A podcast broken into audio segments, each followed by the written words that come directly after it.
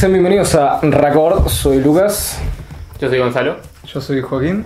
Y bueno, ¿en qué orden se vieron las películas ustedes de Spider-Man? Vamos a hablar en este programa de todas las películas de Spider-Man y final, al final vamos a hablar de Spider-Man, la que sale en 2021.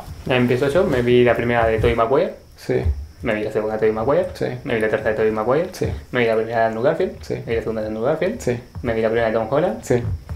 Me vi, no sé cuál salió ese, primera, la segunda Tom Holland o la de Spider-Man, ya me- ahí me perdí. Salió em, la de Spider-Man de, de tipo Home Alone. eh, Home. Eh, eh, Mi pobre gargarita. Homecoming.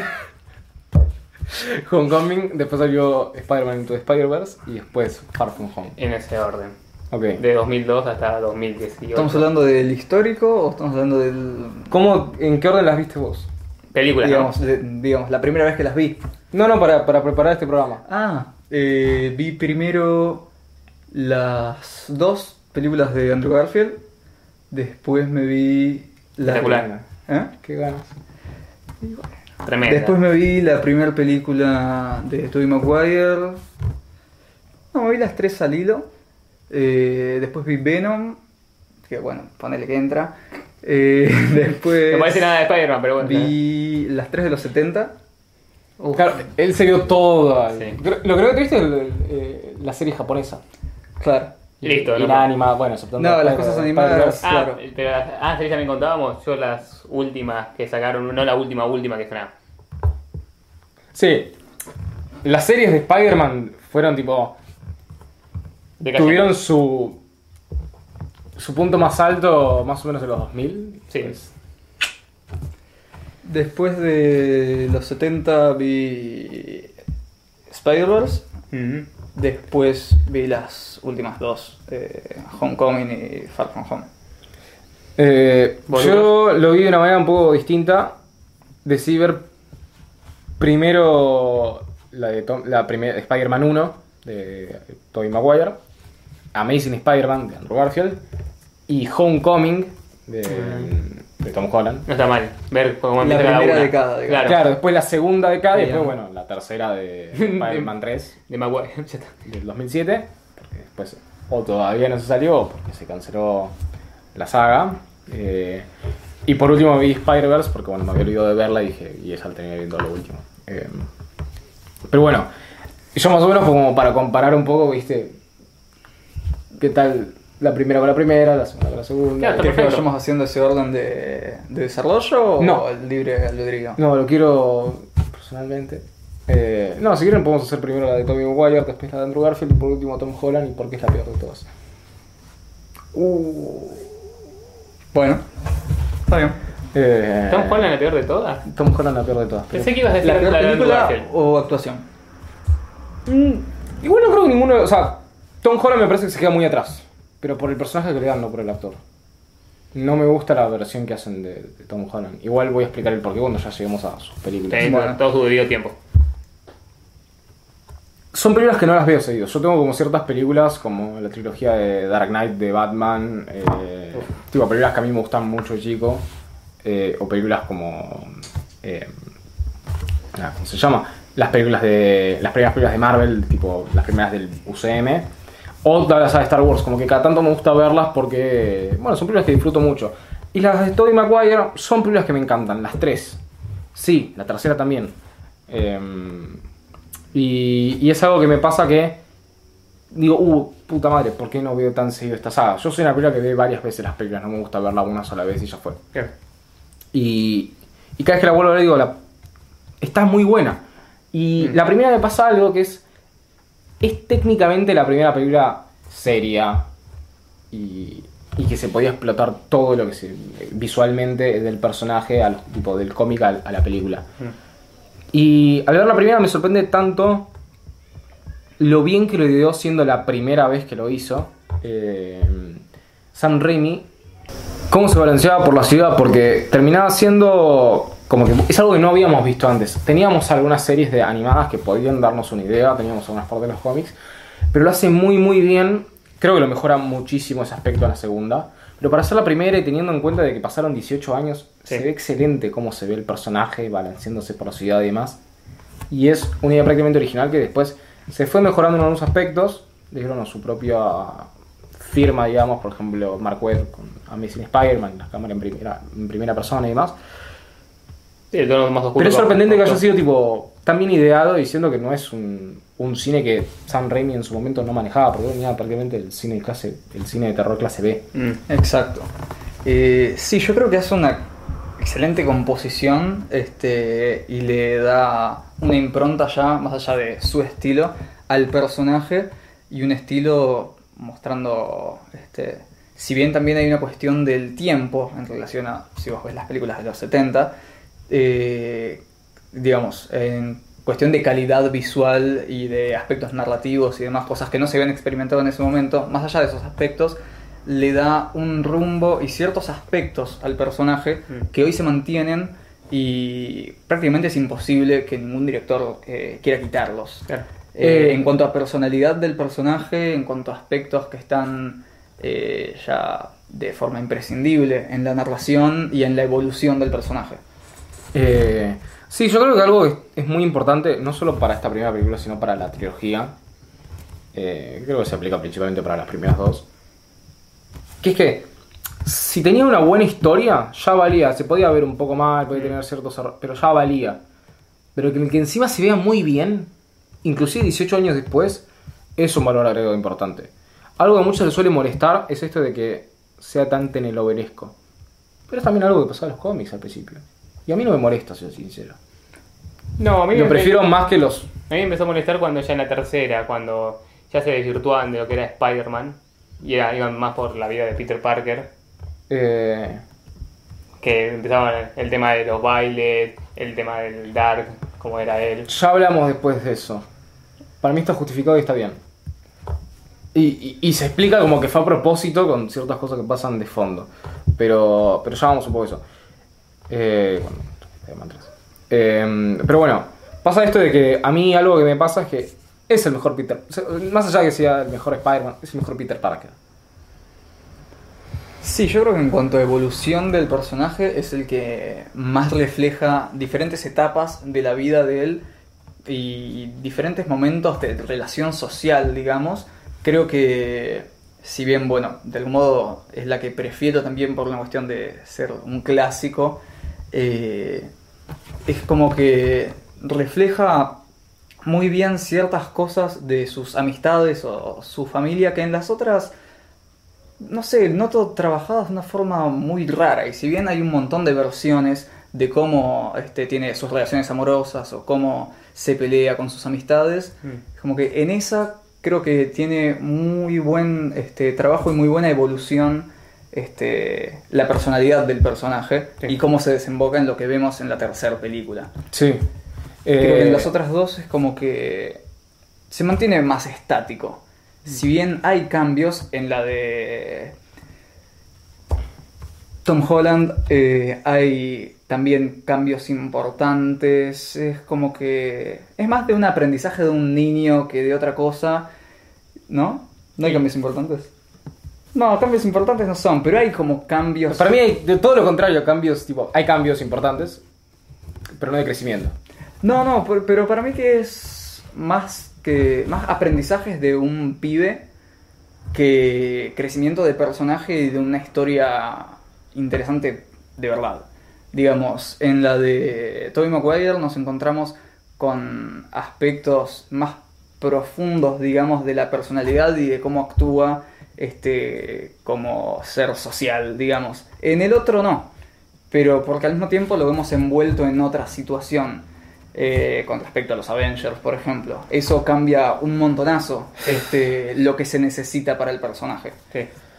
Eh, a ver, no solo eso, sino que no solo que el crecimiento es el mejor que tiene de las tres versiones, inclusive en la tercera, eh, sino que es el mejor es el mejor Peter Parker porque cuando eh, Stan Lee lo, creó al personaje, no solo lo creó en, a la hora Peter Parker y Spider-Man termina siendo un personaje que lo que hace es representar a la gran mayoría del público.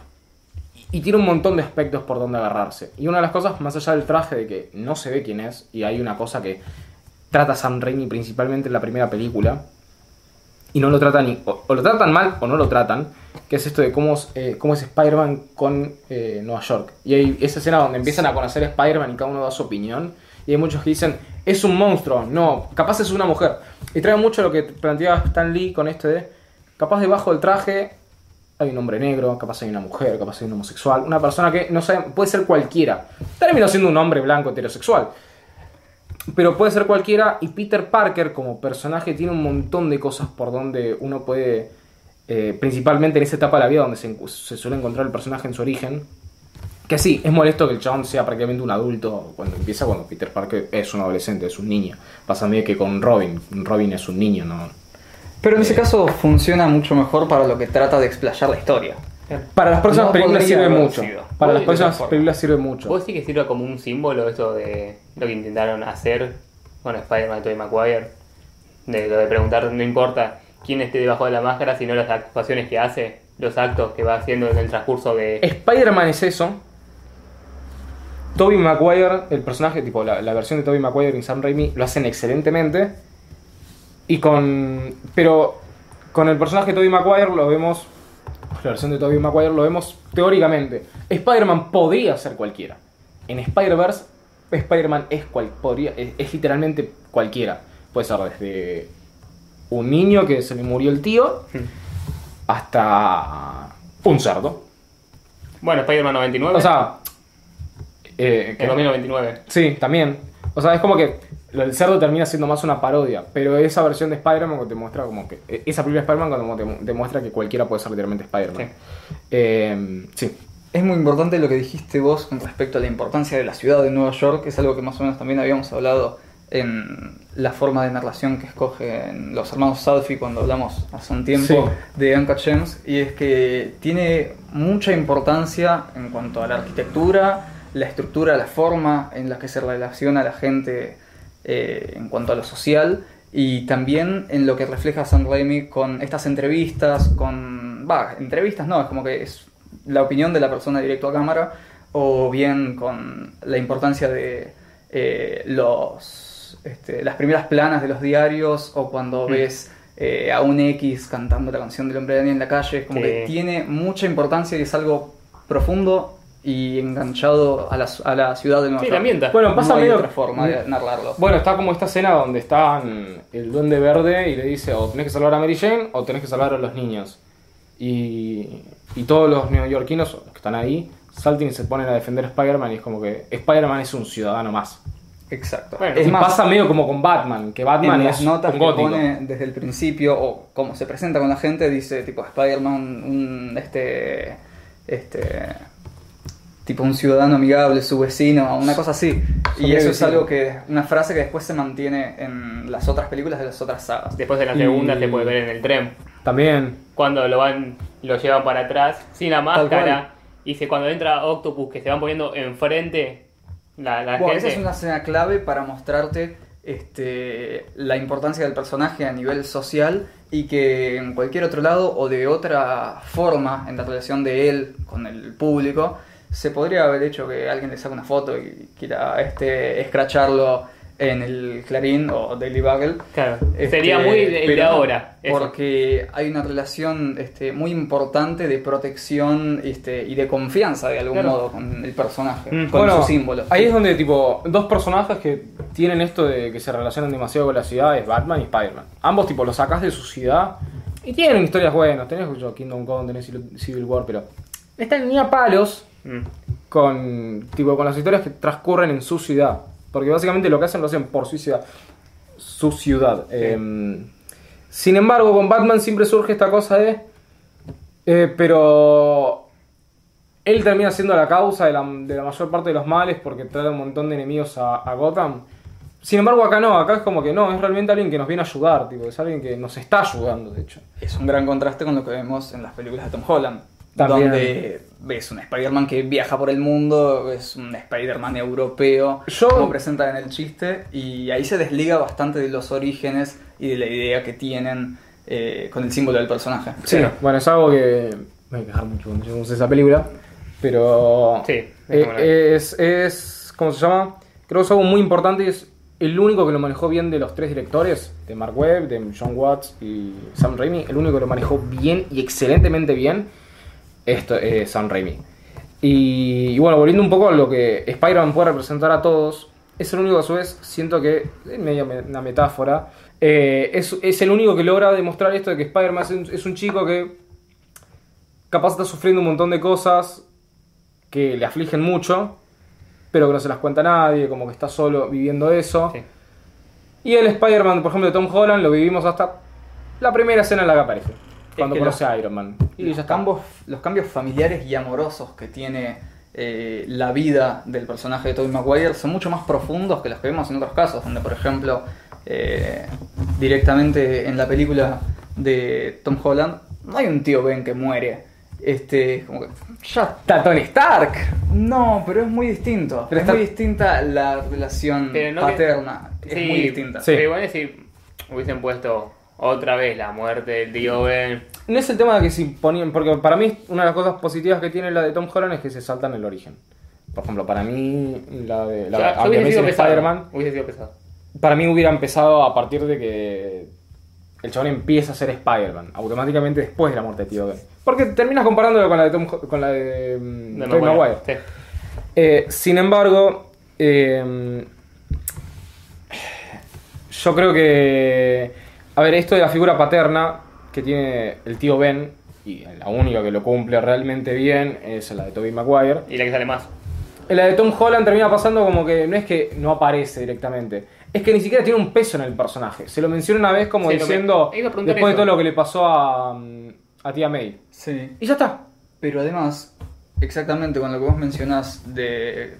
Lo dicen así nomás con el caso de la tía May y que después con la muerte de Tony Stark este, hay problemas en cuanto a su relación con la imagen paterna. Mm. Le golpea mucho más a él que a los que están a su alrededor y también hasta ahí. Porque si bien se ve reflejado en las decisiones que tiene que tomar él y las responsabilidades, es mucho más leve eh, en comparación a lo que vemos con Tobey Maguire y la importancia que tiene esto no solo para él, sino para la tía May, para su familia. Este, ves que tienen problemas económicos, ves que Sí. tienen un montón de cosas más que van este, por fuera del diálogo de, che, viste que la tía May está re mal.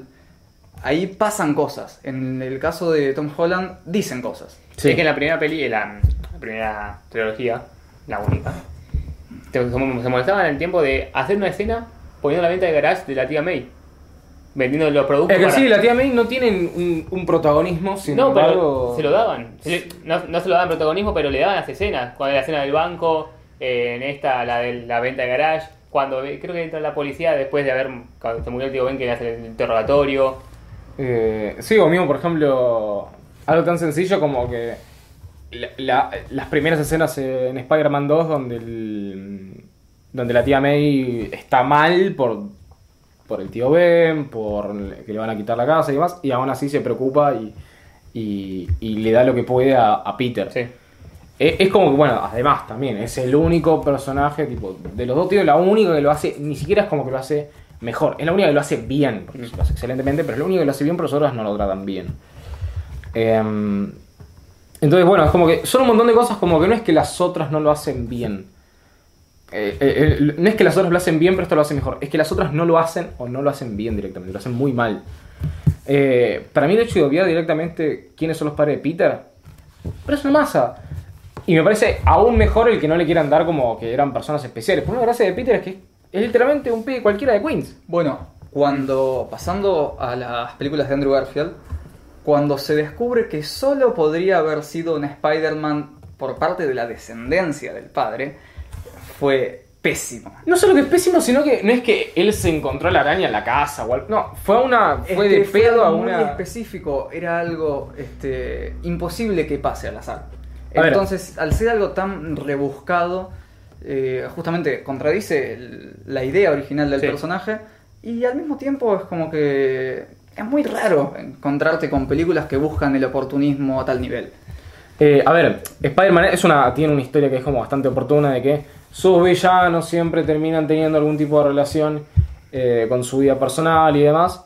Sin embargo, dentro de todo, Sam Raimi entre las primeras dos lo maneja bastante bien. Es como que no sentís como algo totalmente ilógico el que un pibe que lo terminan echando de todas las escuelas, caiga en una escuela pública y que el padre sea un científico, un buen hombre, que, que trata de ayudar a Peter.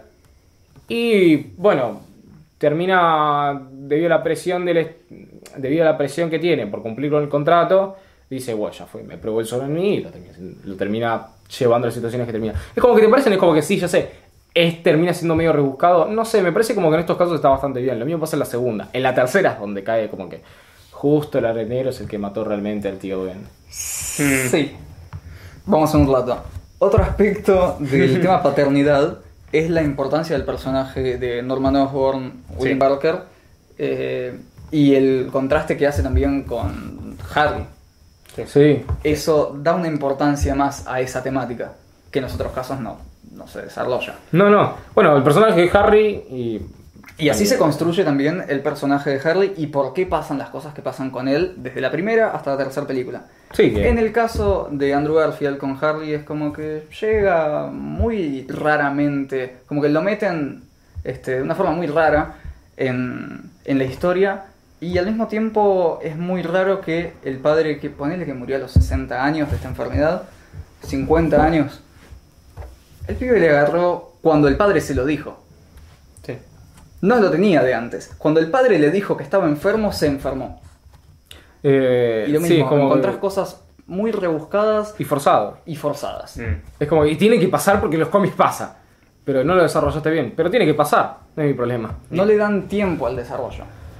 Eh, Cosa que en las películas eh, de, de Tobey Maguire sí se da. Y no porque sean tres, sino porque los conflictos están planteados desde el comienzo y Mm. se van desenvolviendo a medida que se tienen que desenvolver. Sí, o sea, Porque la los relación... personajes en las, en las otras dos este, sagas se podrían haber planteado desde un comienzo y desenvuelto en la primera y segunda. Sí, Pero o- se decide plantear justo cuando se tiene que dar porque no queda otro villano que poner. Sí, o sea, entre que el personaje de Harry y, y, bueno, de Norman en la de Tom Holland directamente lo ignoran. Y no es que tiene que estar obligatoriamente, me parece como que es de los mejores villanos de Spider-Man. eh, si lo tratan bien. Mm. Pero además, tipo, es como que las- es, la, es la única, por ejemplo, que el desarrollo de Harry lo tratan desde la primera. Le dan poco espacio, sí, es en la primera ver que Spider-Man deja el cuerpo de Norman. En la segunda ver que Harry ve...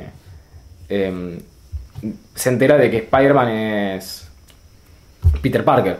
Y recién en la tercera es cuando cobra su venganza. Es como que algo está desarrollado desde un principio y entendés para dónde va a ir eventualmente. En las otras es, y tengo que ser el malo porque me estoy muriendo porque me enteré ayer.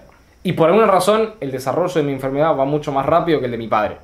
La forma en la que se desenvuelven también los intereses amorosos de Peter en el caso de Tobey Maguire son mucho más lineales, crecientes y prácticos para la historia. En los otros casos, eh, por ejemplo en las, de, en las de Tom Holland, en la primera hay una mina, en la segunda hay otra, y si bien los el personaje de Mary Jane ya estaba en la primera película, No es Mary Sí, Jane. pero no es Mary Jane, es como que... No es Mary Jane. Ah, no, pero me gusta que me digan Mary Jane.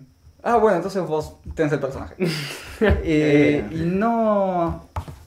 No es lineal con la historia, sino que se van poniendo los este, objetos en la trama Sí. a medida que se acaban los anteriores. En las películas de Sam Raimi se plantean desde un comienzo y van evolucionando porque ya es una historia formada la que se busca desarrollar. Eh, sí, bueno, a mí me pasó que cuando yo era chico me gustaba más eh, la relación, por ejemplo, que armaban Gwen Stacy y, Y- sí. y Andrew Garfield, eh, y Peter Parker y Andrew Garfield. Me gustaba más. ¿Qué pasa? Las volví a ver y dije, no, ni a palos. O sea, en la primera, ya de por sí, si me gusta mucho más el personaje de Gwen Stacy que el de. eh, que el de Mary Mary Jane. Sí. Me gusta más el personaje, me gusta más la interpretación que da Emma Stone. Emma Stone. Me parece que la relación entre Peter y Gwen Stacy está muy mala. Porque la primera es como que tiene esta cosa de que el personaje. Una cosa que tiene Peter es que se preocupa mucho por el resto. Y no es hasta que es sumamente necesario o, o puede hacerlo que se entera de la identidad de. Le, cuenta la identidad a sus allegados. Sin embargo, esta es como que en nuestra primera cita. No, sí, le cuento quién es, eh, quién soy yo realmente. Entonces es como que. Además, en esa relación con Gwen Stacy, el personaje es como muy psycho, es muy stalker, es raro, no está bueno. De por sí no me gusta. En la primera, en la primera película de Andrew Garfield detesto su actuación. En la segunda mejora bastante. ¿Qué pasa? Terminemos con la de Tobey Maguire. No, contame. Bueno, está bien. Eh, la primera no me gusta, pero tampoco me parece pésimo. El tema es que a mí no me gusta para dónde lo orientan. No soy tan fan de, los- de la versión Ultimate de, de los cómics. Tampoco me gusta que como que Spider-Man, a Peter Parker, porque Spider-Man puede ser lo que quiera, pero Peter Parker no me gusta que lo hagan como el chico cool, como que el Más chico... oscuro. No, ya vamos a eso, que quisieron hacer de Dark Knight, pero con Spider-Man. Eh, eh, es como que agarran esto y dicen, no, ahora es un chico skate. Es algo como que lo sentís un chico cool, medio inadaptado, porque no tiene las mejores habilidades sociales. Mm. Como pasa en los tres Peter Parker, principalmente con los primeros dos, porque Tom Holland ahí Sí, ya lo ves con amigos. Callados. Spider-Man no tiene amigos. Eh, Bueno, en la de Andrew Garfield parece que no. bueno, en ese literalmente no tiene amigos. Eh, Hasta creo que vi forzado lo de la relación con Harry. Va a la casa, dice, tanto tiempo, amigo. ¡Tanto tiempo! ¡10 años! No, sí, se murió mi viejo. ¡Qué paja, che! Eh, pero no me gusta tanto para dónde lo orientan. Es medio como pasa en los cómics, Mm. en esa versión de los cómics. Sí. Pero la segunda la agarran como. De la nada ahora el chabón es tartamudo, hace cosas como que no, no, no, no. Y es como que hace como cosas raras que la primera no pasaba. Igual yo no me refería a la orientación del personaje, sino a la interpretación de él. Ah. O, o en las escenas que eligen dejar. Porque tiene una gestualidad que no entiendo por qué la dirección de actores no le dijo nada. No creo que sea buscado, sino que es simplemente lo que él pudo hacer. Puede ser, o sea, Porque realmente vos lo ves y parece muy sonso. Cosa que en realidad eh, desentona con la búsqueda del personaje. Porque en realidad no es que es sonso, eh, ni que es cool. Sino que simplemente no tiene habilidades sociales para relacionarse y al mismo tiempo tiene eh, con sus allegados la imagen de ser un loser. Pero en estas películas no lo vemos como que es un loser todo el tiempo, sino como que es tonto. Y no lo es. Eh, Eso en la de Tom Holland se ve bien reflejado porque el chabón no es tonto, sino No. que simplemente los que están a su alrededor, y no tanto, es en la que menos lo, este, lo cargan, vamos a decirle. Eh, el de Tom Holland es el menos Peter Parker de los Peter Parker. Sí. Sí. Sí, es el más este, separado de la búsqueda original de la peli- del personaje. Y uno dice, bueno, pero pará, es otra... No, no, no, a ver. No tiene que ser nada que ver igual a los cómics. Está todo bien que se tome sus libertades, pero tiene que mantener la esencia. Y la esencia de Peter Parker es un poco eso. ¿A usted le gustó? Eh, ya estamos estando el orden, Sí, sí. pero se me surgió recién la Sí, pregunta. ya fue el orden. ¿A usted le gustó cuando en la segunda de, An- de, de Holland quieren usar el papel de más de Peter Parker que de Spider-Man, haciendo que no quiera usar el traje, que no quiera usar los poderes, que quiera ser alguien normal? Sí, por- y sí, gustó? igual también pasa en las anteriores películas. A ver, Pasa también con en la única donde Spider-Man, donde se puede adaptar más o menos lo que pasa en Spider-Man No More, que es para mí mi cómic favorito del, del personaje, Mm. que es lo que adapta a la segunda, que es esto de que Spider-Man empieza a perder los poderes, es en parte porque él los empieza a rechazar, porque le están haciendo mal a su vida personal. A ver, Spider-Man es ese tipo, suelen decir, Spider-Man es ese héroe que el, como que realmente le afecta a su vida personal el ser héroe y él no quiere ser realmente un héroe. Y uno dice, bueno, pero también le pasa a Batman, también le pasa a Superman. Superman lo hace más como algo de deber, pero no es algo como que le afecte tantísimo a su vida personal. Sí, aparte se come la cabeza diciendo no me puedo relacionar con nadie porque me descubren a mí y los matan a ellos. Claro, después por ejemplo, Batman es como que él literalmente es Batman, quiere ser Batman y lo siente como que algo que quiere realmente hacer, como que es algo como que tengo que hacerlo El porque quiero eh, hacerlo. el la de Andrew Garfield está demostrado eso. Cuando el padre de Gwen Stacy le pide que la deje para no ponerla en peligro. Sí, Y en la segunda, bueno, vuelve. Spider-Man es como que es una persona que realmente ser Spider-Man le afecta a su vida personal. ¿Y por qué sigue siendo Spider-Man entonces? Porque un gran poder conlleva una gran responsabilidad. La frase más importante del personaje. Que es la única que lo adapta. Tenía que decirlo, sí, tenía que decirlo. Porque es la frase que define al personaje.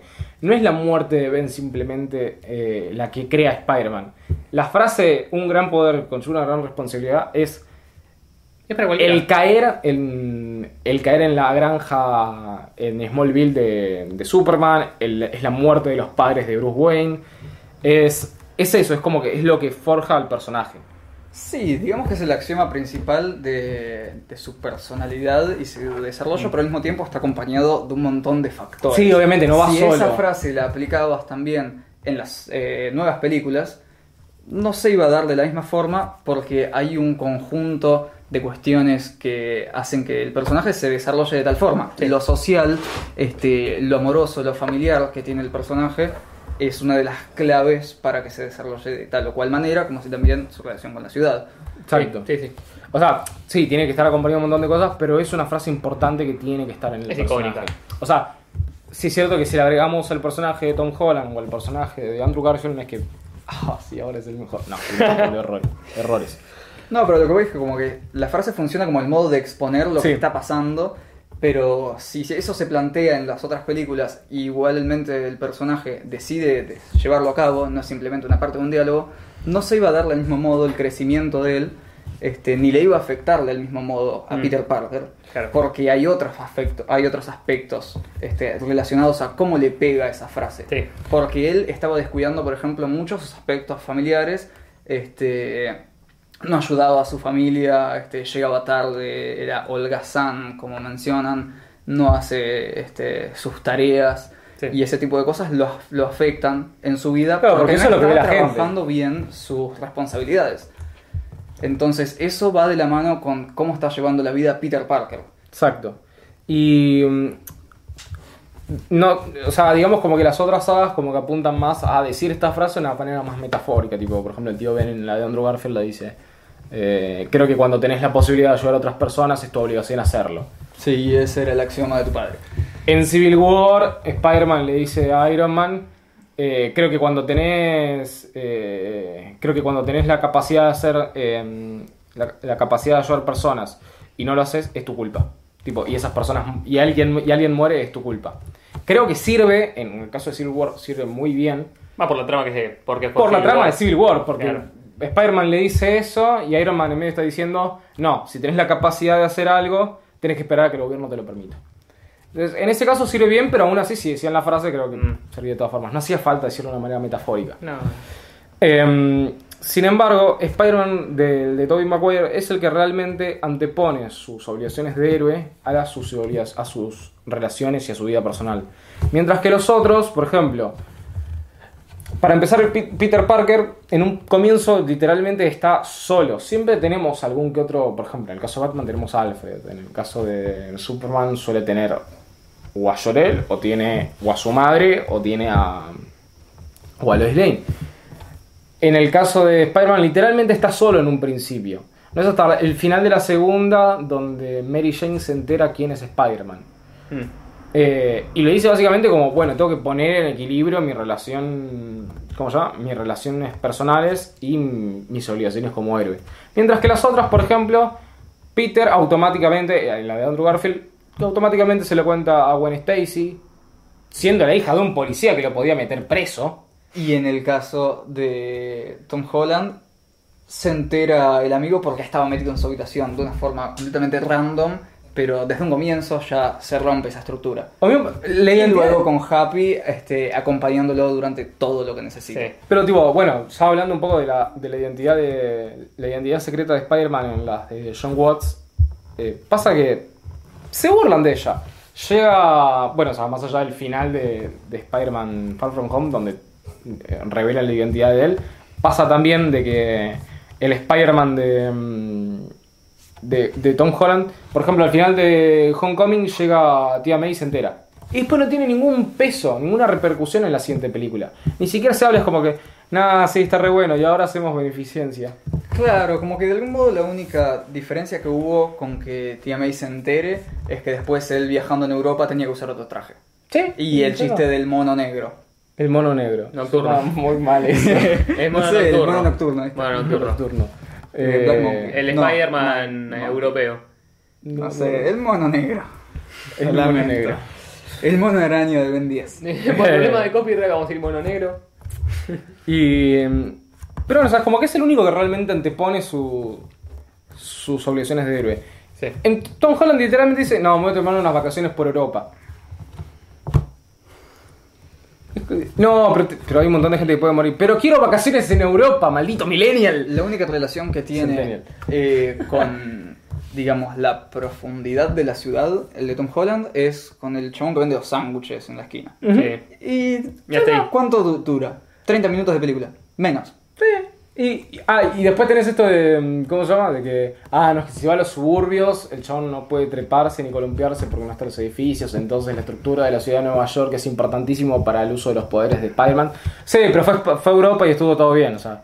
Y aparte, claro, porque ahora estamos hablando de que fue Europa en la segunda, pero en la primera viaja a, a Washington. Sí. Sí, tampoco tiene como muchas complicaciones, como que no aprovechan el recurso de la ciudad en el resto. O sea, en las de Andrew Garfield sí lo aprovechan bien, no aprovechan bien el uso del pueblo de Nueva York. En las de Tom Holland, Tom Holland directamente es como que es Spider-Man, es internacional, es universal, porque ahora es un vengador. Idiotas. Bueno, hay una escena la de Andrew Garfield que esas grúas gigantes que se empiezan a alinear. Eso Sí, me parece una estupidez. me pareció boludo. A mí, me- a mí me gustó por el, el tema de cómo se fue dando de Sí, la, como pol- que la la policía que lo quería meter preso, que eh, Peter Parker le dice, che, está tu hija encerrada ahí con el lagarto. Si no lo sos llegar". medio hijo de puta.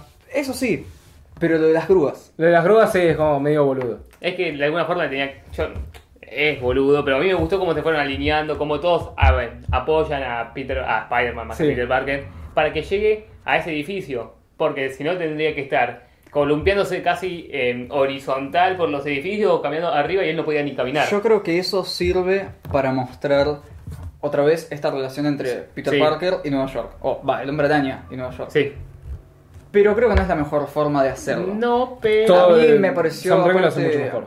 mal mal construido ese momento incluso que un tipo que salvó en un momento este X de la película tenga esa importancia es como que fue Sí, bastante él salvó a mi hijo. no rebuscado pero es como que bastante aleatorio Sí, es como que. Ah, ¿te acordás el pibe que salvó? Sí, Bueno, mu- primero, mucha casualidad. Sí.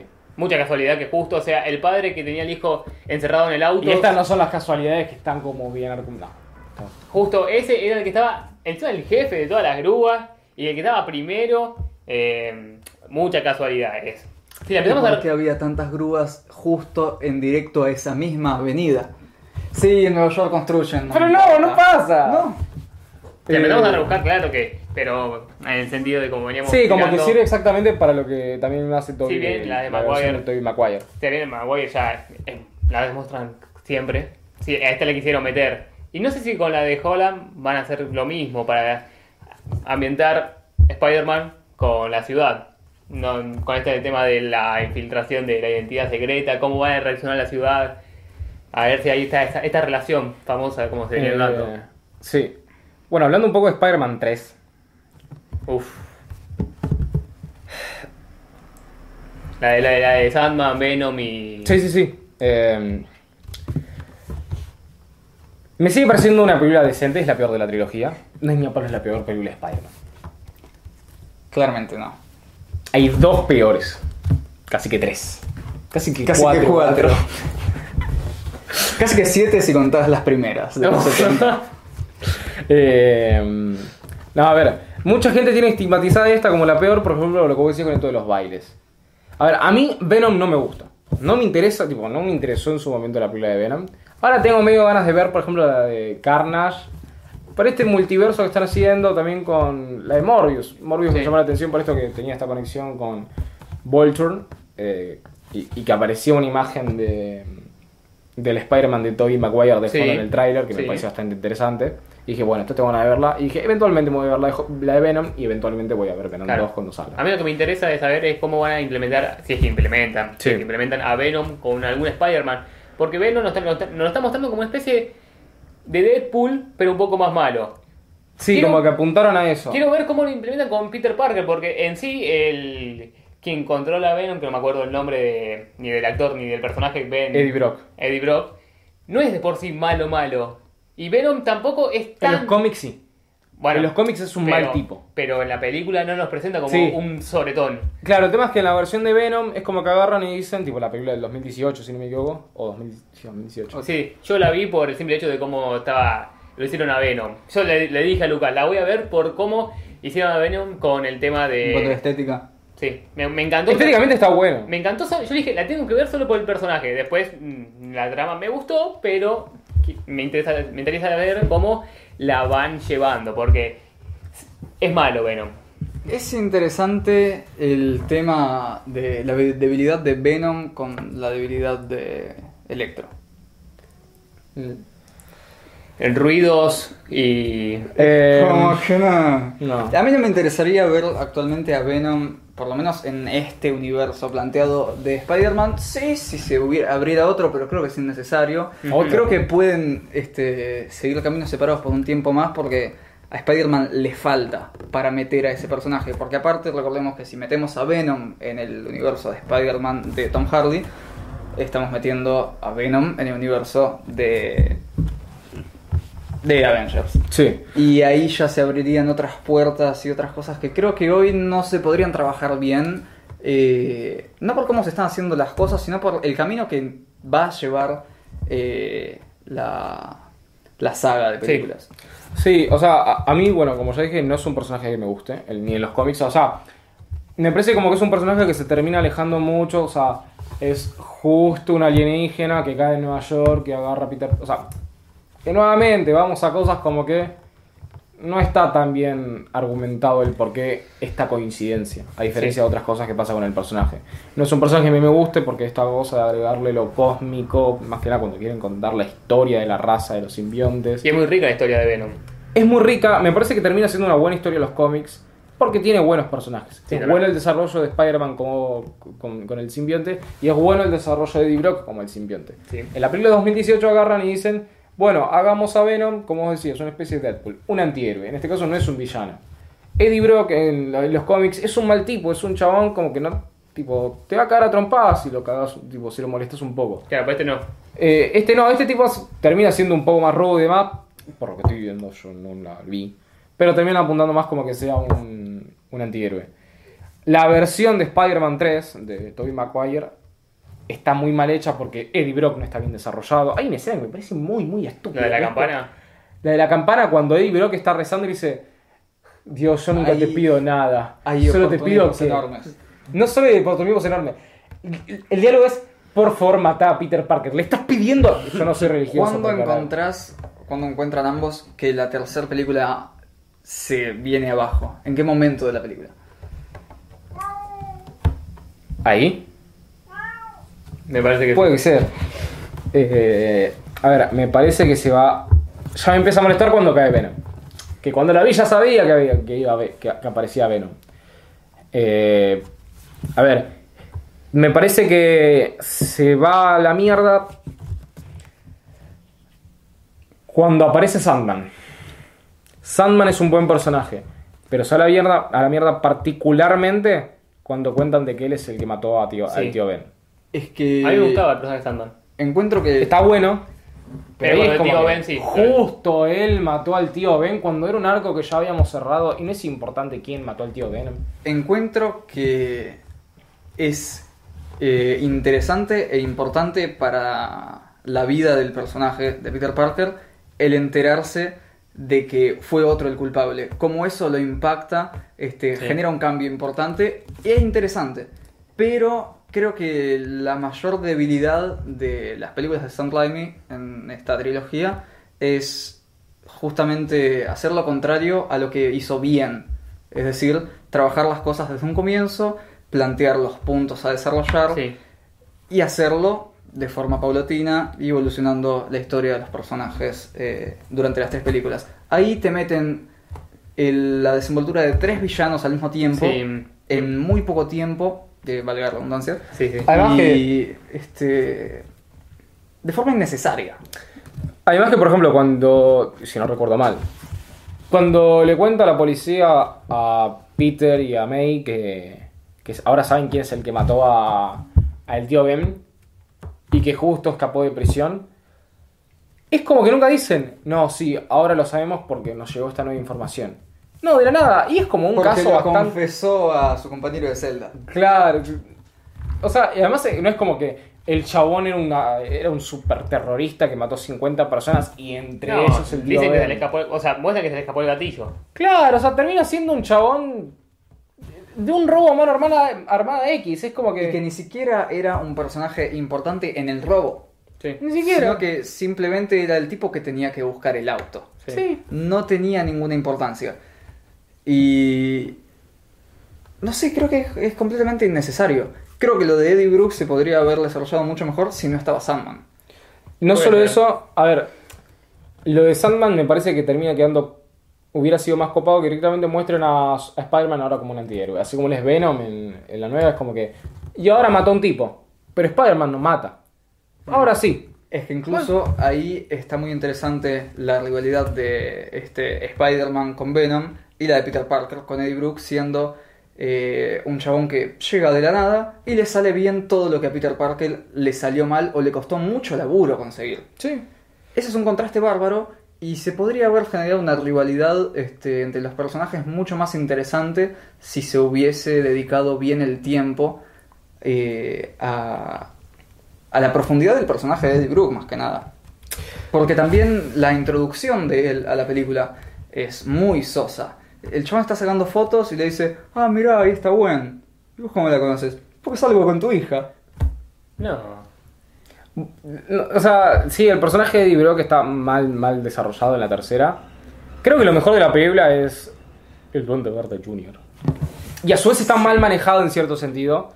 Que es que primero no le dan tanto protagonismo durante Ese- la película. Para mí debería- tuvo que haber sido el, el villano de la película. O sea, él solo. O por ahí si querías incluir a Sandman, pero creo que tuvo que haber sido él. Por cómo estaba llevando la película desde la 1, 2.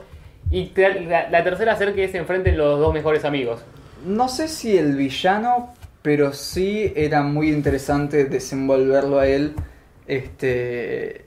Y creo que no fue mal. Este. No fue mala la elección de hacer que se peleen al a la mitad de la película. No, a mí y que me para gustó. el final se, se vuelvan a, a amigar. El problema es que no le dan el debido tiempo ni las debidas apariciones a Jane Franco Sí. para desarrollar este, el cambio.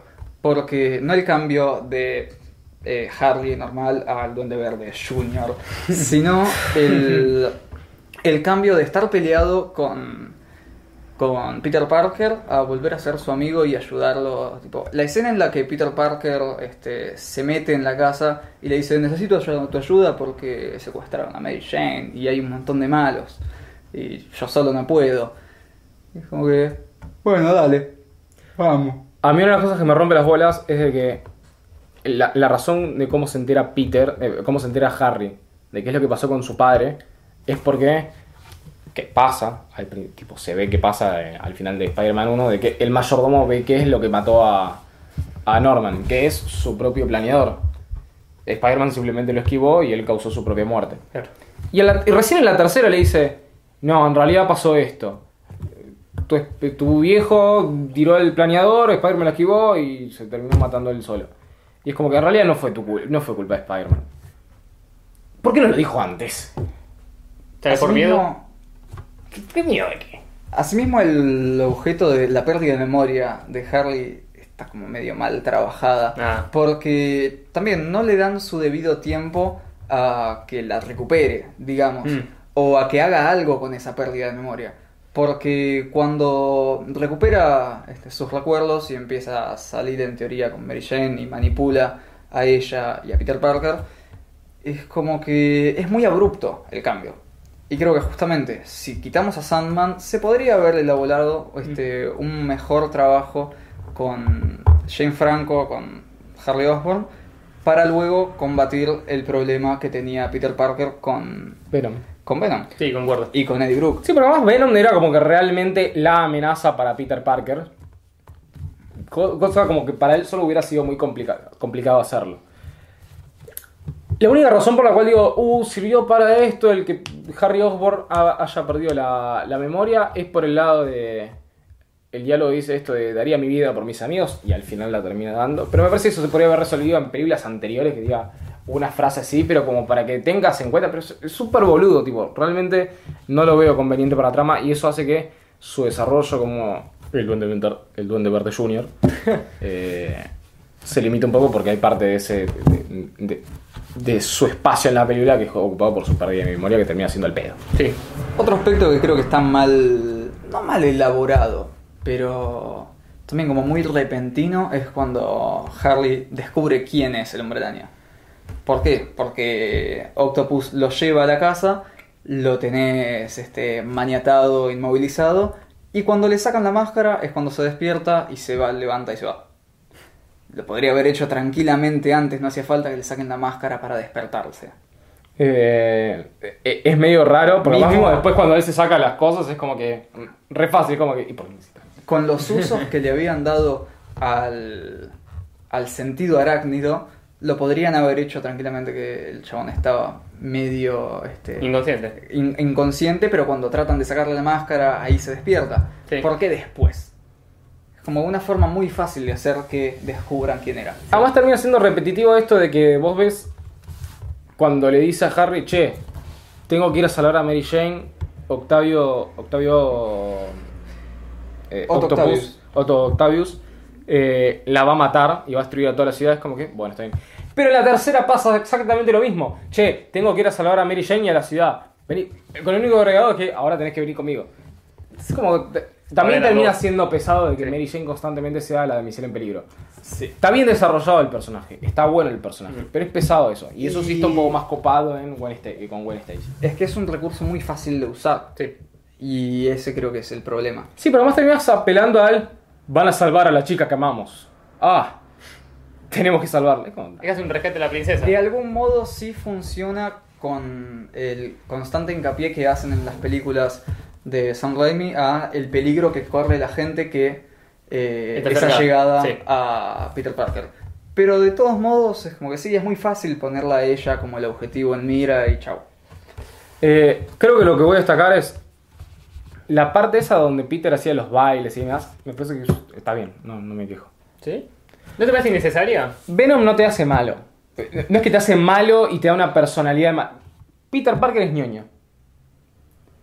¿Sí? Es un ñoño. Cuando le toca, cuando Venom le empieza a afectar la personalidad, no lo hace un malo cool, lo hace un malo ñoño. Y esto lo podemos ver cuando sale a comprarse ropa y se pone a bailar y, y va y le tira un piropo a una mina. Pero toda la gente que tenemos alrededor lo mira con, con vergüenza ajena, tipo, Exactamente. Como que funciona para darle el ridículo que tiene el personaje. Claro, entonces Como que. está bien pensado, está bien desarrollado, es como que... Sí, a mí no me gusta la. ¿Sabes? A mí me gusta la escena, es diferente. Bueno, pero hubiera preferido eso a que hagan un Spider-Man cool. O sea, literalmente... 28. ¿Qué hizo lo último? Si lo retomo. Eh, Ah, a partir de... Mato algo para que se cargue y para grabar el otro. Eh, eh, El baile.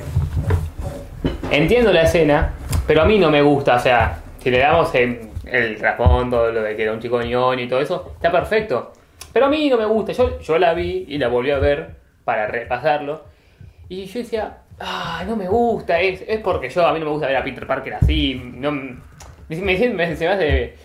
Se me levanta la piel, ¿viste? Como. Es que de ah. algún modo eso es lo que busca causar. Sí, sí. Que Bueno. te sientas de alguna forma avergonzado este, ¿En qué se por el convirtió? caso. E incluso. Sí. este, Bueno, la escena donde agrega a Mary Jane es como decís, te fuiste a la mierda. Y la cantidad de Machista. memes que salen de esa película son desarrollados justamente por eso. Porque la idea es que el tipo te dé vergüenza Sí. o te dé. Este, Bueno, igual la trilogía es una fuente de memes Sí, bueno, hay una cosa que me parece fantástica de Sam Raimi y de cómo lo desarrolla en estas películas y que muestra gran parte de la impronta que tiene un director en las películas, porque si bien cambian muchos aspectos de la este, historia y narración en las próximas este, sagas que salieron, eh, la presentación de los enemigos que hace Sam Raimi es inigualable. La presentación de Doctor Octopus en el hospital es fantástica. Sí, además- la sala de cirugías es fantástica. Es una película de terror clase B. Es eso, o sea, te trae directamente a sus películas anteriores y eso termina siendo una masa. Mismo la forma de relacionarse eh, Norman Osborn con el- la, su personalidad del Duende Verde eh, es fantástica. Y es algo que solo él podría haber hecho con la búsqueda artística que tenía desde un comienzo en su Hay una carrera. escena que da miedo si sos chiquito y como cuando yo la vi, de cuando Spider-Man entra al edificio en llamas. Y ahí no me acuerdo si era Sí, una. él. Cuando hay, no sé si era una nena o un bebé llorando. Dicen que y era un cuando bebé, le sacan la capucha era el donde verde y dice ¡Ay! la-". Pero más tipo, Sí, te fantástico. daba miedo, a mí- o al menos a mí de chico yo me acuerdo que me daba un poco de miedo la máscara que llevaba el Duende Verde. No sé si- Incluso Sí. la voz, la forma de expresarse, es como que... Bueno, sí, yo creo que el William traje... Defoe es una masa. Creo que el traje siempre me pareció medio ridículo. Sí, el traje sí. No me atemorizaba el traje, sino cómo se explayaba el personaje. Es de esos no personajes que que es difícil adaptar. traje, pero lo que voy es que como que lo veía así, era un chabón. o sea, vos lo veías de día y era. Pero. Bueno, en su primera aparición, cuando es. Va, en realidad es la segunda. Su primera aparición pública, digamos. eh, cuando es en este evento a la luz del día, como que queda medio rari. A ver, a mí me parece un personaje difícil de adaptar porque los cómics tiene más como una cara de duende y demás. sí. Eh, En las series y, animadas también lo hacen Sí, o sea, tiene más como. No una túnica, pero tiene como más un traje de tela. Y en este trataron de darle como un traje más al estilo Iron Lo- en, en las Y- cómics y series lo hace como un bufón. Claro, sí. O sea, como un duende. Sí, sí, sí. Y en este es como que. Es qué sé yo, lo tiran por ese lado. A mí se me da una idea de. Es que al mismo Como tiempo. algo como mucho más chico, como que la cara quede, la boca quede libre como para ver cómo habla, Mm. que los ojos no sean tan grandes, sino como que vayan un poco más pegados a la cara y que las orejas, no sé, tipo como que se noten en las orejas. No hubiera ido por ese lado, pero me parece mucho mejor que adaptar directamente a como eran los cómics, que era lo que se hacía por la época, que era adaptar literalmente y que quedaba horrible en muchos casos. Yo creo que ahí está. No sé si muy bien trabajado, pero más, de una forma más fiel, tal vez, al aspecto físico, en la película de Andrew Garfield. Porque hay un cambio físico en la apariencia. No, no digo que está bueno el diseño. Ah, con el doctor. No me gusta el diseño. Pe- no, con Harry. Ah, Este, con Harry. Vos ves el efecto El- de la enfermedad y el problema en su físico. Sí, porque le no pone la, pierna, la pone la piel bien, O bueno, piel mismo- verde, ahí está. Mismo al final, en la tercera película de Sam Raimi, ves también a Harry con esa apariencia. Ves en su cuerpo este, el efecto Mm. de el compuesto que... Sí, el suero. sí. Me parece que con Harry, capaz no, no, nuevamente no me gusta el casco, pero me parece que en ciertos aspectos estéticos lo manejan un poco mejor. Sí. Sin embargo, creo que los personajes, los villanos principales de la primera y la segunda son excelentes, son de lo mejor que hemos visto en el género, de su- en el subgénero de superhéroes. Sí, mujer, ¿no? Sí. Y creo que la tercera sigue teniendo un buen Peter Parker, sigue teniendo un buen Spider-Man. No es algo que para mí falle durante la película, en la tercera. Y el final está bueno. El final es lo que tenía que ser. El desarrollo de la película estaba mal, pero el final es lo que tenía que ser. Sí, al final me gustó. Y algo que quería recordar era esta presentación de los villanos, de ponerlo como algo terrorífico, pero sin salirse de una Sí, película para, para niños. Sí, sí. Era como hacen a Venom, porque lo hacen como un bicho. Mm. Y creo que, si no me quiero equivocar, de la escena donde está el, el subte, el tren debajo de la tierra, que va a estar todo oscuro y van pasando las vías y estaba Sandman, cuando se encuentra por primera vez Sandman y Venom, Sí. y vos veías a Venom así con la, todo oscuro y le veía la cara. Como que ya el productor buscaba esas escenas de terror, pero sin irse de una película para chicos. Sí. Sí, sí, creo que por esos, por esos lados está, está, está bastante bien. Sí, Y medio como para ya darle más bola a las otras sagas. Eh, yo creo que el. O sea, es como que Spider-Man 3 comete el error de tener muchos villanos. sí. Y siempre lo apuntan, por lo general, por el hecho de que quieren en algún momento poner a los Sinister Six, que son los seis Sí, pero siniestros. le, y... le da una explicación a eso. Estos eran como, te voy a ayudar a matar a Spider-Man. Sí, pero es como, yo lo siento como que en esta, tanto en la tercera de Spider-Man como en la segunda Amazing Spider-Man, como que lo apuntan como que, bueno, más adelante los vamos a proponer. No me gustan tampoco mucho los Sinister Six. La gente escucha esto y dice que no te gusta Spider-Man, porque son como Venom, los Sinister Six son como muy clave. Electro, sí. Pero creo que el problema está en que simplemente no terminan centrándose bien en las tramas, agregándole muchos de villanos que no terminan estando bien desarrollados. Claro. Pasa la tercera de Spider-Man, pasa en The Amazing Spider-Man. Y creo que comete el mismo error y, y no está La de bien. Holland, la de Holland dando los finales post créditos de que se van pasando los personajes. En lo de Holland está siendo desarrollado desde un principio. Es que eso iba a decir. Eso está bien. Yo digo, ahí están, sin decirlo, están diciendo los que ya saben, están involucrados en el tema, che, mirá, este era el que hace de Electro, este es el que estaba de Scorpio. Eh, y decís, se puede venir unos de siniestro y encima ahora que dejan en duda si, vi, si está vivo o muerto el personaje de Misterio, da para decir, che, y si en la tercera, y si es una tercera, ya es una cuarta, pero ya, ya va a ser dentro de poco. Sí, sí, sí, o sea, es algo que va a venir, supongo. Capaz viene ahora, la tercera. Ya, pum. Eh, pero creo que es algo que no manejan bien ni la primera saga ni la segunda saga. Y la segunda saga es más pelotuda aún porque es como que ya sabías que hicieron mal el anterior. ¿Por qué lo seguís cometiendo? Y una cosa que me parece que también hace mal la, la segunda saga es cambiar totalmente la estética de una película a la otra. Sí. Y la primera es una copia de Batman. El otro día le había mandado a él como un fanmade que agarraban escenas de Amazing Spider-Man 1 y las hacían al estilo del tráiler de, de Batman este, de Robert Pattinson. Sí. Y quedaba bien. Era como decías, che, la estética pega perfectamente para hacer un tráiler de este estilo. Sí. La segunda no puedes hacerlo. No. Los colores, los chistes, los personajes, el Peter Parker y el... Es otra película. Es otro Spider-Man. Sí. Y es como que primero no me gusta que hagan Spider-Man oscuro porque Spider-Man no es oscuro. No. Tampoco me gusta que hagan Spider-Man tan boludo en la segunda porque Spider-Man hace muchos chistes pero no es idiota. No es que lo hagan idiota, pero por ejemplo comete este error de eh, boludear a, a Rino, al que en un futuro sería Rino, y, y hacer esto como que empieza a disparar al aire. La escena de Rino, ¿no te hace acordar a la escena final de Los Increíbles? Sí, Sí. es- Es totalmente, es idéntica. Sí. sí, sí, sí, es como Los que... Increíbles uno, para que se ubiquen. Sí, es verdad. Y lo peor es que nunca vimos, bueno, en Los Increíbles sí, sí terminamos viendo la continuación de eso, pero en Spider-Man no. Eh, Amazing Spider-Man no. Porque no hubo una tercera. Claro, Por ¿por, qué será? Eh, por supuesto. eh, Peter, ¿realmente no sentís como que se preocupe tanto por sus allegados? Che, pero está muy preocupado por Gwen Stacy. Ni tanto, porque no la hubiera involucrado en su vida como superhéroe. Eh, Y bueno, ¿qué terminó pasando? Justamente. O sea, está bien que está bueno esto que le termina diciendo el personaje, no, yo decido meterme, yo decido ayudarte. Ok, lo banco. Pero tampoco está bueno que el chabón esté todo el tiempo indeciso a la segunda, es como que, listo, terminaste la primera diciendo no van a volver. Que medio que terminan diciendo como que sí van a volver, ok. Pero en la segunda es como que hace esto de 5 minutos donde, che, estamos juntos, todo, todo esto. Y después un rato es como que, no, pero tu viejo, eh, sacándote de mierda, flaco, deja de boludearme. ¿Y qué te gustó eso? No, para mí que son las peores dos películas de Spider-Man. The Amazing Spider-Man es casi que la peor película de Spider-Man. La segunda, perdón. Eh, la primera es muy mala. No, no las peores, de todos modos, este, a nivel general o a nivel composición. y Me demás. parecen las dos películas- Son las que menos disfruto incluso. Porque en la, en la saga de Tom Holland me encuentro que, que por más que son películas muy separadas de los orígenes y de la búsqueda original, para mí son súper entretenidas. Son Y muy se pasan de toque, cosa que en todas las, las siete películas son larguísimas. Es verdad. Son de más de dos horas, dos horas diez, una cosa así. Y en las películas de Sam Raimi está muy bien, Sí. está bien manejado. En las películas de Andrew Garfield me Es parece pésimo, es muy aburrido, es muy lento y al mismo tiempo no lleva a ningún lado.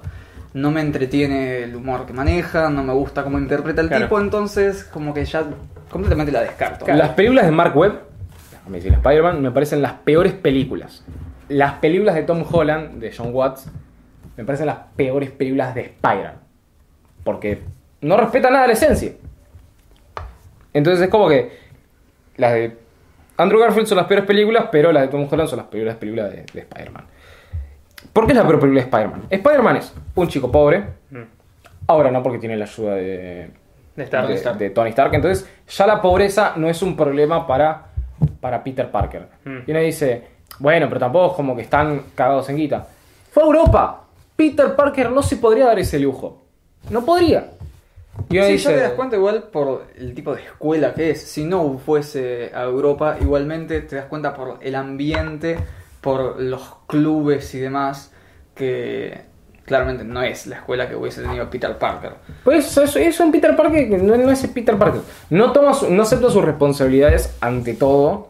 Que es algo que y uno dice, bueno, pero termina siendo un personaje más sano, que sabe equilibrar bien su- sus relaciones personales con su, su vida como héroe. Claro, hasta te la pueden es- justificar con que tú eres un chico.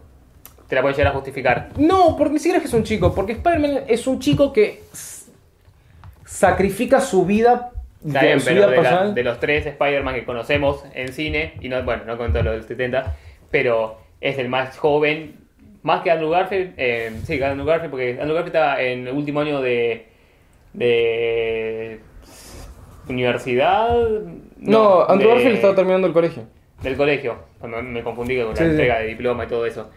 Y este está en... Lo que pasa es que lo en la- el final de la primera casi.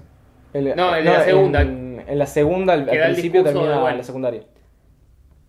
Ah, es verdad, claro, porque el- incluso la primera termina con el chabón en clase. Claro. Sí, Sí, que dicen la la frase de Sí. las promesas, las mejores promesas son las que no se pueden cumplir. Era político. eh, No, creo que igual en las de los 70 encontramos al Spider-Man más viejo.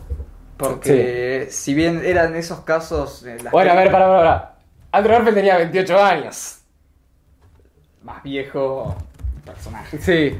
Nos encontrábamos, este, incluso más allá de que era otra historia, como siempre hay otras historias de, de los personajes, nos encontramos con una época en la que ponías a un tipo de 40 que hacía de un pibe de 20. Sí. American en Pie. En ese caso, este. Creo Graduados. que es el más viejo. No terminé. Siendo sincero, las vi muy así nomás. Este. A, nivel. a- a- con esos aspectos. Pero no. No recuerdo si mencionan la edad del chabón. Pero parece como unos 25 o 30 años. No estudia, sino que es un tipo que labura. Este. Y. No, no las vean. No. No las vi, pero yo les digo que no las vean. Están en YouTube, no son largas, es una hora y media de- por película, pero no... no- Pero no- pueden ver mucho cine europeo. ¿Qué enemigos aparecen? Yo no la vi. ¿Aparecen enemigos? ah, no la viste. Ah. No, este, es que las vi muy así nomás y las vi, siendo sincero, a la cámara las vi en velocidad por dos. Simplemente quería ver más o menos Sí, lo que quería ver pasaba. qué onda. Este... Yo porque no la vi, no, ni estaba enterado del... Ni me acordaba que era de los 70. Bueno, Spider-Man ahí. Este... Es que tampoco me interesaba tanto, era más o menos para ver si había este contrast- contrastes que mencionar. Ah, sí. Este, en, por ejemplo, en el caso de la relación con la ciudad es muy diferente.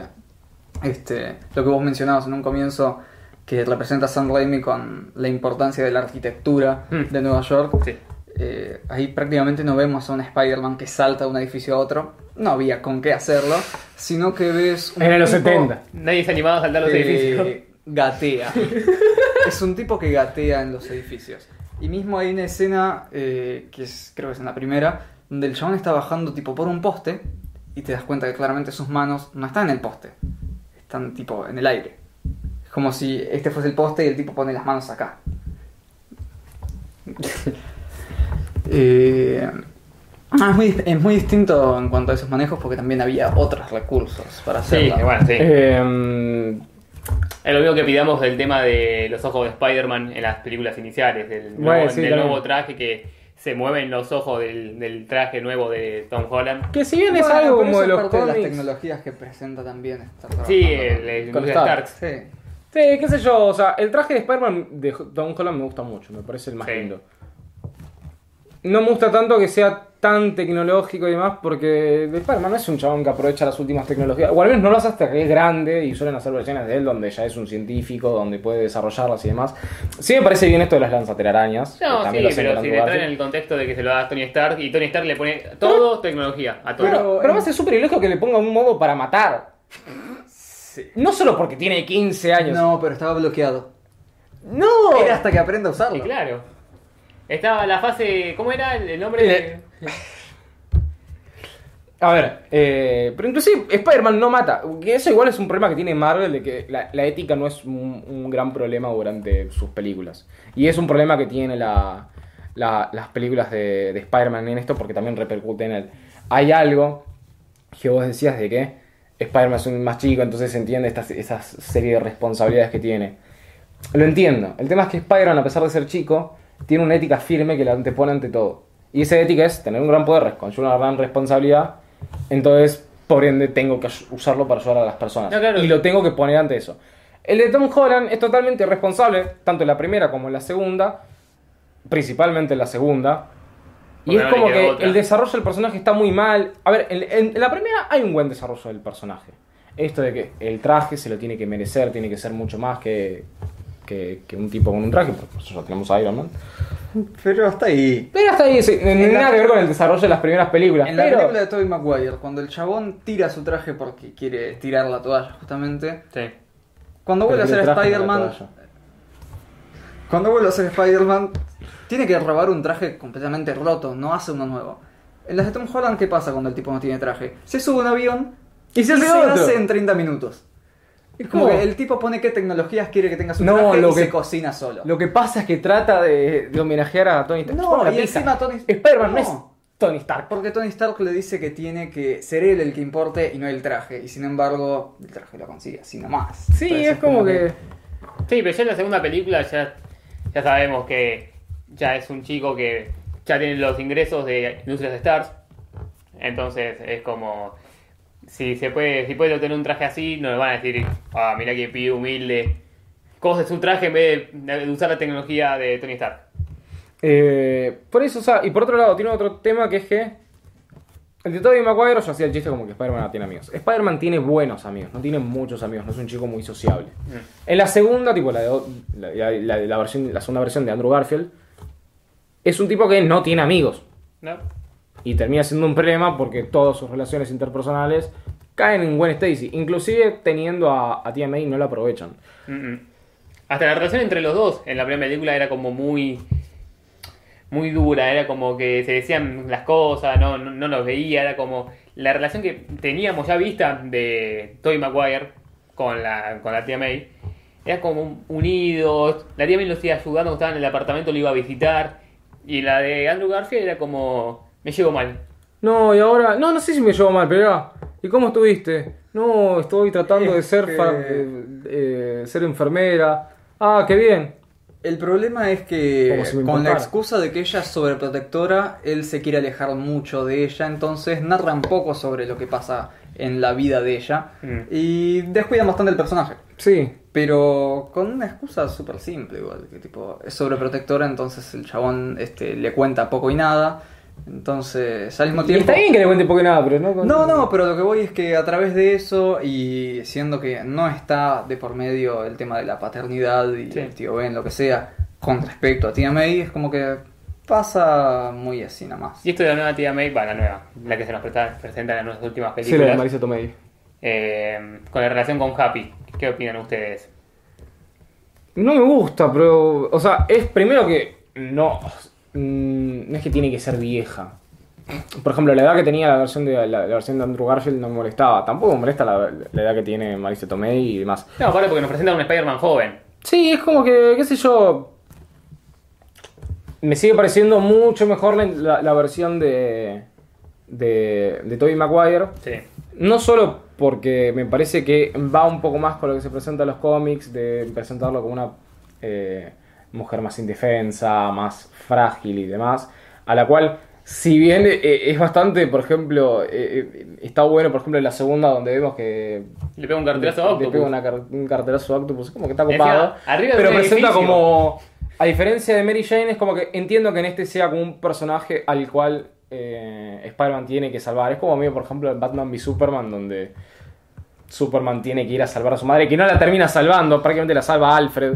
De algún modo es una escena comparable, la de Tia May y el bolso, con la de Mary Jane y el palo, ¿cómo se llama? Como la porra que agarra cuando está en el museo y Sí. defiende a sus amigos de, de los drones. Sí, eh, es Como como que que- se plantea al personaje como la persona a quien Peter Parker o el hombre araña tiene que proteger y sin embargo luego en ciertas situaciones hay un quiebre donde la mina dice no, Mm. lo voy a hacer yo.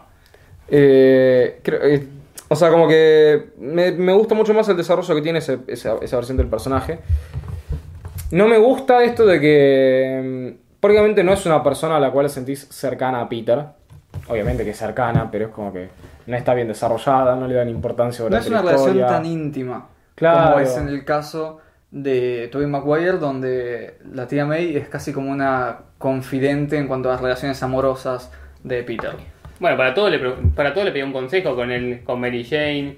Eh, la esa escena cuando le pide, le dice Peter, es para vos, es para vos, Mary Jane, que podemos estar juntos. Es la chica perfecta, va y bueno, Mary Jane lo manda a la Friendzone, pero eh, bueno, momentos duros. Eh, Pero esa relación es la que ya nos presentaron y no estaría mal que la de Tom Holland, al menos cuando saquen, es que sale, la tercera, se pueda... no, ver. va a salir. Esperemos que sí. Si no la cancelan. Técnicamente no la van a cancelar, pero. No creo que la cancelen. No quiero ser el culpable de ya mufarla. Ojalá que pase. No creo que la cancelen, sí puede ser que se retrase, sí puede ser que siga cambiando el guion y que las cosas que hoy decimos en relación a lo que vemos y lo que pasa, según los rumores, sea completamente distinto de acá a dos meses otra vez, pero no creo que la cancelen. No, no. Ah, Tengo la una pregunta, muy- Lucas. Sí. Que vos estás más metida en el tema. La película de Morbius, ¿va a salir antes que la tercera de Spider-Man? Te soy sincero, originalmente sí. Originalmente sí. Eh, El tema es que con todo esto de cambiar las fechas y demás por COVID, no sé cómo quedó todo. Porque inclusive Spider-Man la adelantaron. Sí. Eh, o sea, primero se retrasó, pero después la adelantaron un toque. A ver, si quieren saltamos a hablar un poco de Spider-Man 3. Sí, Porque, bueno, o sea, originalmente estaba Spider-Man eh, Homecoming. Después estaba Spider-Man Far From Home. Y esperemos Como que las dos estaban relacionadas con esto de hablar de la casa. Yo dije, bueno, supongo que con Iba a decir esta van a eso. meter a varios personajes. La tercera idea Sí, sería creo que es lo Spider-Man único coherente pone que tiene casa. película. Es lo El único. chiste Acá va a del ser- título. Sí, sí. Los Spider-Mans a la casa. Como que Eh, ¿Quién pone casa? Eh, a ver, bueno, es raro que en. ¿Cómo se llama? En Disney Investor, creo que se llama Investor Day, creo que se llamó el, el momen- el- la conferencia donde presentaron todas sus nuevas películas y eventos y demás, todo lo de Disney. Pusieron Spider-Man 3. No hablaron nada de Spider-Man en sí, como que sí hablaron como que iba a tratar mucho el multiverso de Marvel. O sea, nos están aclarando algo. es que sabemos que va a salir después de la serie de WandaVision y después de Doctor Strange No, 2. Doctor Strange va después. Antes de WandaVision. No, va WandaVision, que sale ahora el 15 de enero. Sí. Después, la, la, la próxima película a estrenarse es Black Widow. Después Eternals y Ah, después no, Spider-Man. Sí, ya sé, pero... eh, no, si Doctor Strange va, va a enlazar con Spider-Man 3. Va a enlazar, de hecho hay rumores de que... Yo, además de yo- que- yo digo cronológicamente igualmente.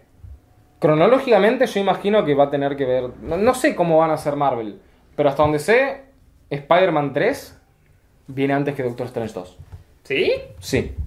Y vos decís que ahí una, una escena post Lo cual me parece un error.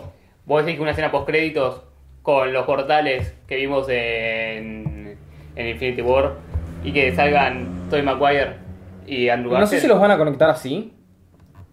Escena, escena post crédito estoy diciendo. Para mí, si salen van y a... atrás tipo- sale Deadpool. Pum. Ojalá. Para mí, si salen Andrew Garfield y Tobey Maguire, van a aparecer dentro de la película, pero no creo que tengan un rol protagónico, exceptuando que Tobey Maguire sí está rompiendo las bolas para que lo tenga. Se dice que va a estar, se dice, rumor, rumor, humo, que firmará para la Doctor Strange 2. Sí. Y no me, no me acuerdo- Doctor Strange Love. Ojalá. ¿Te imaginas? No, no, Y no sé si. Sería raro. No sé si otra más. No sé si otra más. Eh, a ver. eh, sería interesante que aparezca. Yo tengo más ganas que aparezca la versión de Tobey Maguire en la de. eh, en la de Doctor Strange que en, que la tercera de Spider-Man. Está ¿Por claro qué? que la, gente lo quiere ver a, a Toby. Está muy claro, pero ¿por qué quiero ver más a. ¿Sabes quién es bueno? A Tobey, ojalá. A Tobey Maguire en la de Doctor Strange que la de Spider-Man 3. Porque la de Doctor Strange va a ser dirigida por Sam Raimi. Tata.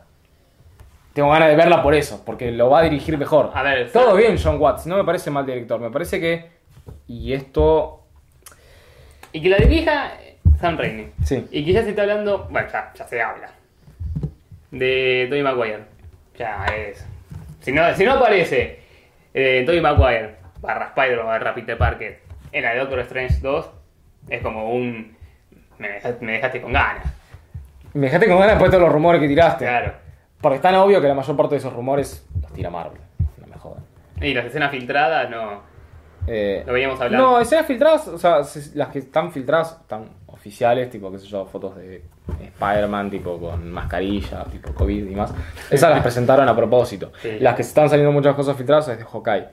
O sea, de imágenes filtradas. Eh, y es una de las cosas que más me molesta del MCU junto al tema que esté tan integrado con los Vengadores. Mm. Voy rápido primero con el tema de los Vengadores. Spider-Man tiene muchas historias junto a los Vengadores, pero la mayor parte de sus historias, y las más interesantes, como ya dije, Individualmente. son individuales. O como mucho con uno más, como, como es con Harry. No, pero o sea, me refiero como que tiene sus historias re interesantes con Daredevil, con Deadpool y demás. Pero es como que, no- a diferencia, por ejemplo, de Capitán América y Iron Man, o Thor, donde como que se conectan mucho, al igual que como pasa en las películas, Mm. que, bueno, sus, sus cómics más interesantes, capaz, no, no sé si los más interesantes, pero tienen cómic- cómics que atraen mucho a la gente. Sí. Si vamos, por ejemplo, Iron Man y Spider-Man tienen una relación medio de Sugar Daddy, pero muy poco tiempo. ¿Te vas a reír? No, no. Tienen muy poco tiempo, sin embargo acá es como el padre de Spider-Man. Y me molesta mucho como que esté tan pegado a los Vengadores, porque Spider-Man es como muy independiente. O sea, puede manejar una saga de 23 películas, bueno, no tanto, o sea, una saga de múltiples películas, él solo, a diferencia de otros Y, personajes. sí, y que sea llamado cuando sea necesario. Por eso, o sea, es como que no me gusta que esté tan integrado con el MCU. Bueno, en la 2 cuando está todo el tiempo pendiente de ya hay algo para para partir algo de los Vengadores, hay algo de los Vengadores, hay algo de los Vengadores, hay algo de los Vengadores. No, fue en la primera me parece. En la primera. En la primera, me confundí, perdón. Era como, acabo de ayudar a una ancianita a cruzar la calle. Decía Happy. Eh, sí, boludo, yo acabo de salir del universo, me chupa un huevo. Sí, aparte de algún modo se presenta la contradicción de parte del personaje. de- En la primera, estar haciendo cosas mínimas este, de ayuda comunitaria, digamos, y preguntando todo el tiempo, bueno, ¿cuándo viene lo grande? Claro. Y en la segunda, cuando le aceptan lo grande, el chabón se acobarla y dice, No. no, sé si puedo, creo que no es para mí. De- después de estar en Infinity War. Sí, por eso es como que, si bien entiendo también que, bueno, tiene como una ambición el personaje que después cuando se tiene que enfrentar a un peligro mayor, se da cuenta de que tal vez No es preparado. suficiente, pero aún así es como que es molesto que sea este algo tan este no es constante la palabra, es eh, reiterativo. Puede ser. Bueno, mismo está esto de que. A ver. em, al final de la primera dicen. Bueno, no, no me quiero ir a- al, al norte de Nueva York, que es tipo como para que empiece a ser un vengador y demás, porque quiere seguir siendo el, el héroe del pueblo. Claro, la base Y la segunda es. Y ahora soy héroe internacional en Europa. Como nuevamente, qué sé yo, No, porque en Europa está el Spider-Man. monoraño. Claro, no te confundas. Estamos hablando de ¿Viste la Spider-Man. película? Me lo explican. Estamos hablando de Spider-Man, no, no, del mono nocturno. Sí, perdón, es que no la vi en realidad. Eh, me vi el te lo resumo. Estaba demasiado de oro y me quedé dormido. ¿En serio? Eh, Ah, eh, y la otra cosa que me rompe mucho las bolas es que es muy comercial. Muy, muy comercial. Escuché algo fuera. Eh, eh, a ver, desde su grupo de amigos súper inclusivo, no está mal que sea inclusivo. El problema es que no son ninguno de los personajes que hay en el cómic. Y está mal que no haya ninguno de los personajes que hay en el cómic. No necesariamente, pero tampoco me traes personajes buenos. Ned es muy boludo. Y no es. Es que la personalidad del personaje. No. A mí Harry no me gusta. ¿Qué? ¿Cuál? A mí Harry no me gusta. El morochito. No está. Estamos hablando de Tom Holland, pa. ¿Pero qué personaje está. El Harry, el morochito, el que se burla todo el tiempo. No, de... ese Flash. Ese Flash. Flash. Es lo mismo. Bueno, Flash. Lo que quiero decir no es que ahora los bravucones son inteligentes. Es que son bravucones verbales. Tipo. Que lo caga trompadas al Peter. Es Claro, que- no lo presentan en esta película, ¿no? Nunca se lo menciona. No, no, no, directamente. eh, Que decidieron traer algo como que no se los haya visto en otros, Claro. en otros programas. Es que creo que la única vez que escuchamos a Flash, creo que ha sido en la de. En otros programas, en otras películas. en Andrew Garfield. ¿A Flash? Sí, a Flash. Y en la de. Y en la las de. Maguire también. Y el Tobey Maguire también. ¿Sí? ¿Quién era? ¿Te acordás Es que lo principio- trompada en la primera. Claro. ¿Vos viste En las la- películas? Al Sí, no me principio, en la primera película, este, antes de graduarse, Eh, vos ves que Mary Jane está en pareja con otro chabón que es como bastante más grandote y por eso todos se sorprenden cuando Peter Parker le gana en la pelea.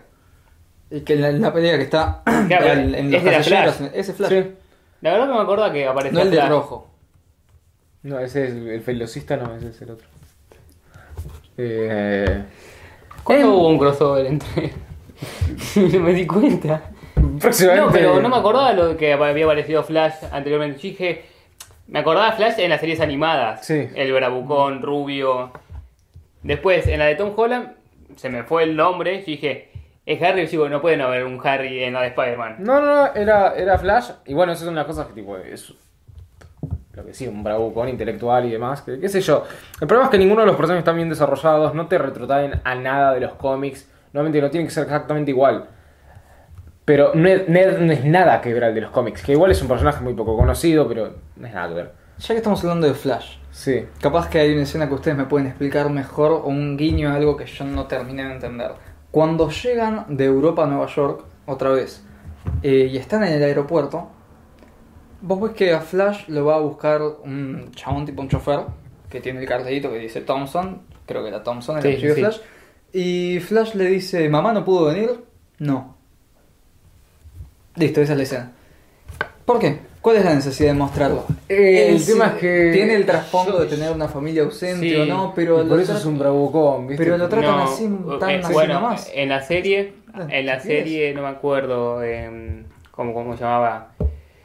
Muestran a Flash Thompson, el rubio de la serie, en como que vivía en una casa humilde, con la familia que no, casi no le daba bola.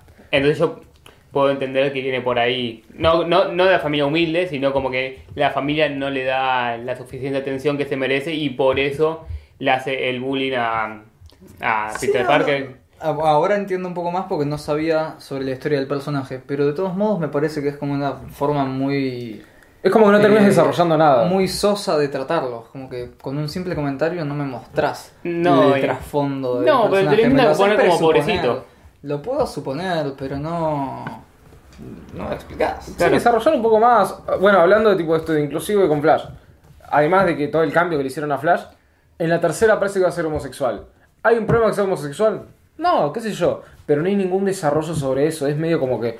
Ah, y no hay tipo. Pa- Parece obligado. Está eh, el gordo, está la rubia, porque tiene que haber una rubia, Mary está Mary Jane, está eh, Flash Thompson, que. eh, Bueno, que ahora que lo bueno, y- tiene que haber un homosexual. Ahora que me pongo a pensar, Sí. también es interesante que, bueno, ahora ya viéndolo por el lado de que el chabón tiene este problema con la familia, eh, además de ser bully por eso, se entiende más eh, la necesidad de atención que tiene el chabón a través de las redes sociales. Sí. Mm.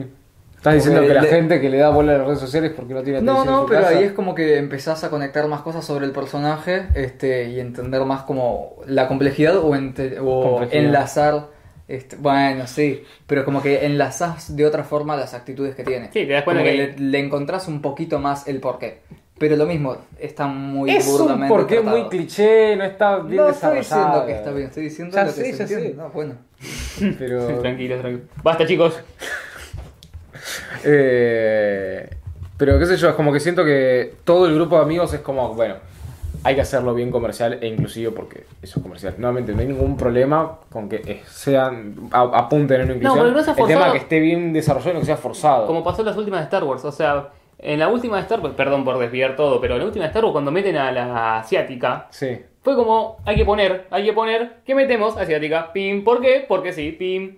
Eh, O no, sea- o sea, qué sé yo, yo no lo siento... Después le hicieron la trama para que quede como que era la ex del personaje, uno de los personajes principales y que...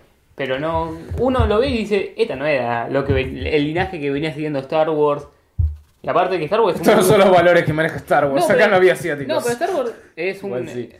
Star Wars manejaba un público a la hora de las etnias muy grande. Y ahora estar casi era casi obligado.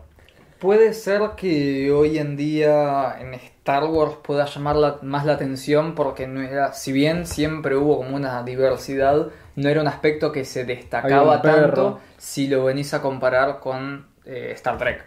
Que Star Trek era la diversidad. Star Trek era- En cambio ahora como que lo ves en Star Wars y siendo que hay otras este, franquicias que se van modernizando, digamos, y tratando de ser más inclusivos, puede ser que llame la atención por ese lado, pero igual creo que no está ¿En tan Star Wars? injustificado. Es como que puede llamar más la atención en ese contexto y comparándolo Claro. con este el otro exponente que sí tenía esos valores, pero como que tampoco está. A mí lo que me molesta es que No me pongan. la a mí lo que me molesta es que pongan porque es lo que la gente quiere así y pongo. No porque yo le estoy buscando.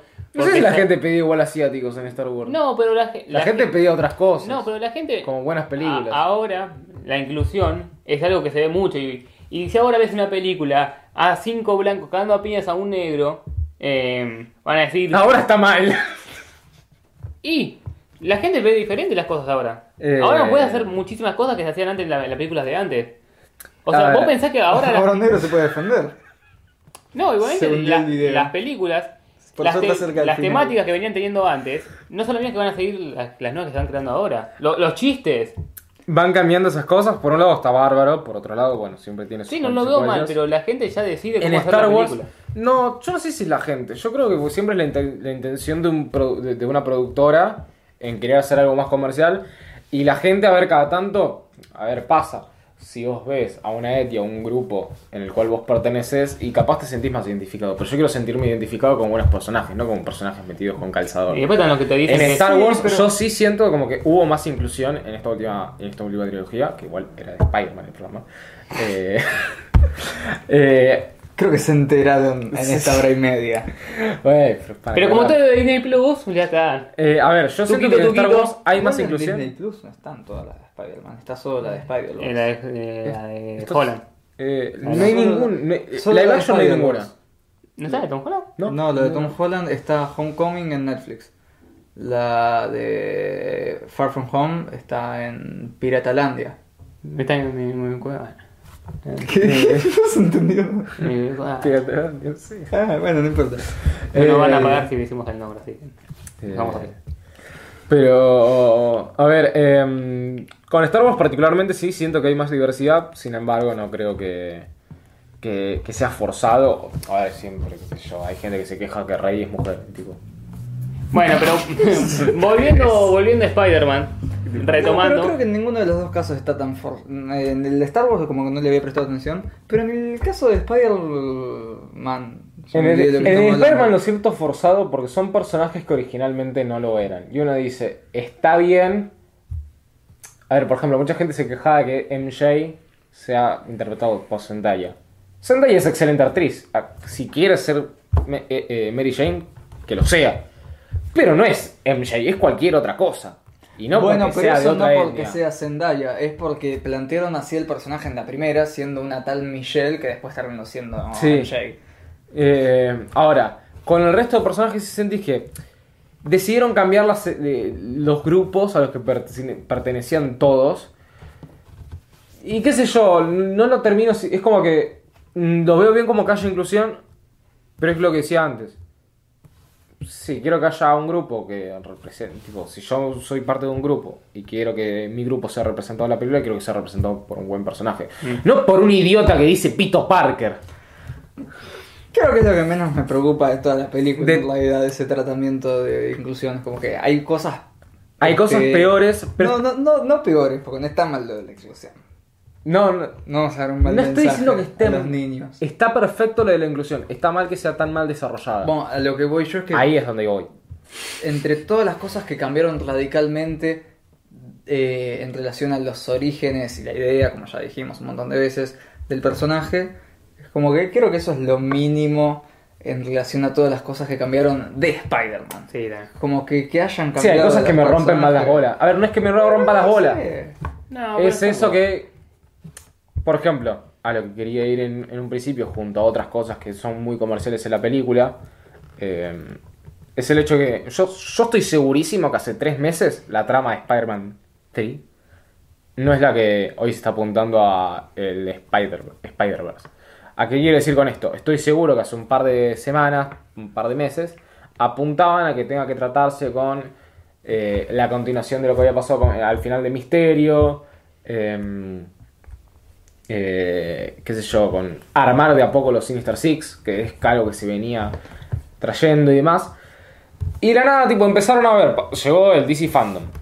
En DC Fandom dijeron, bueno, en la nueva película de Flash se va a presentar al multiverso, van a viajar en el tiempo, van a presentar a distintos Batman, a distintos Batmanes.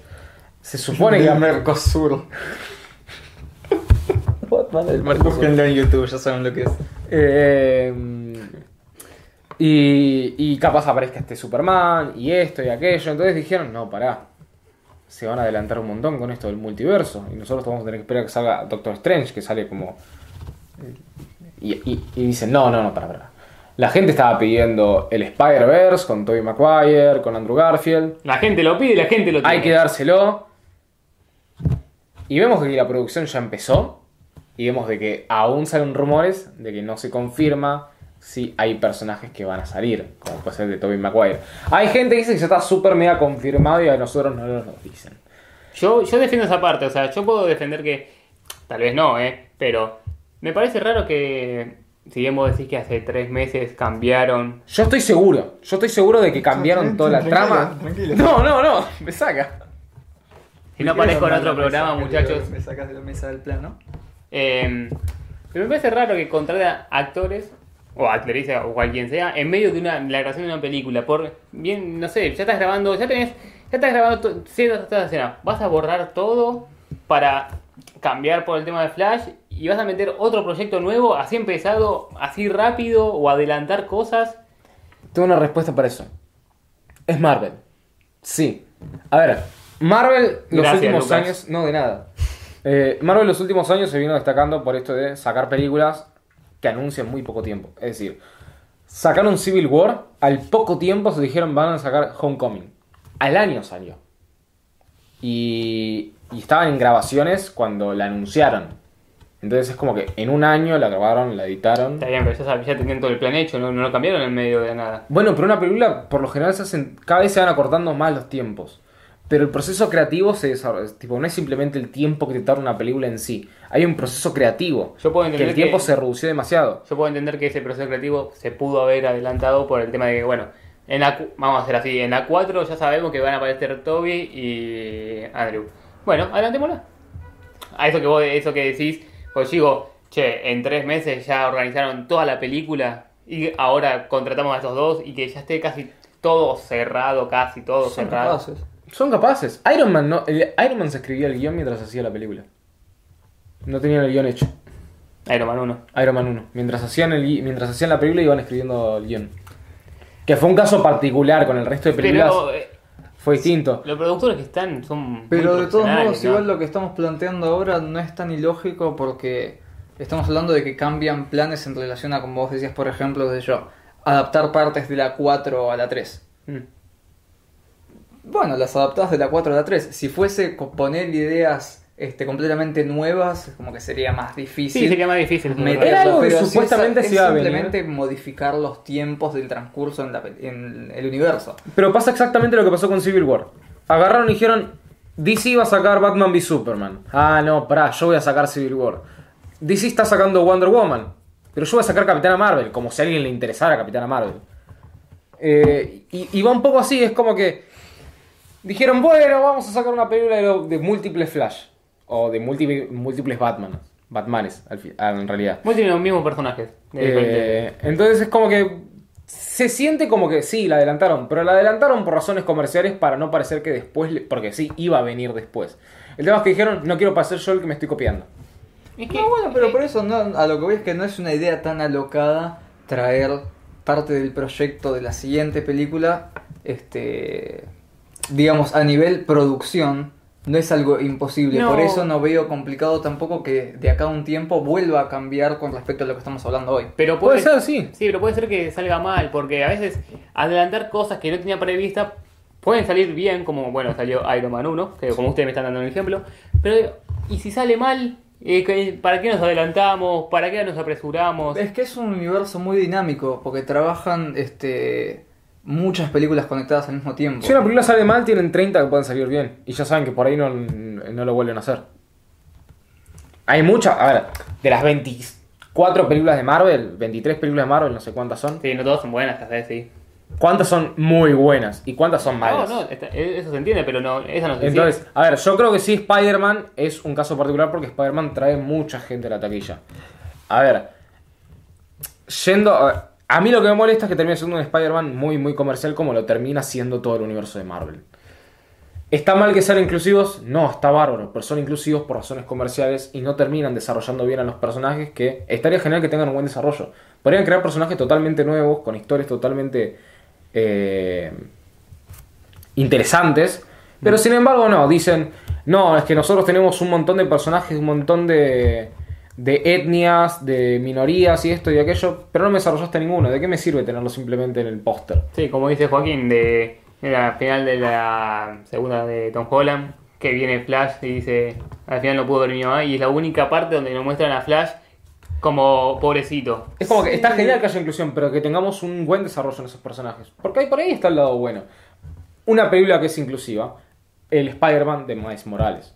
El Spider-Man de Miles Morales fue hecho medio como una cosa comercial y política porque lo habían creado en los cómics por Obama. Porque a Obama le gustaba Marvel, le gustaba Spider-Man y dijeron, bueno, hagamos un Spider-Man negro. Mira, no sabía.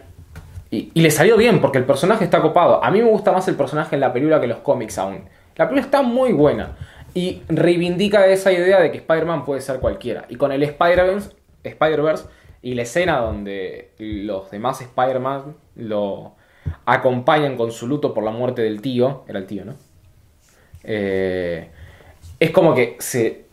eh, como que lo ayudan aún más. Es como que el conocer distintas, distintas formas del, del personaje. El tío era el malo.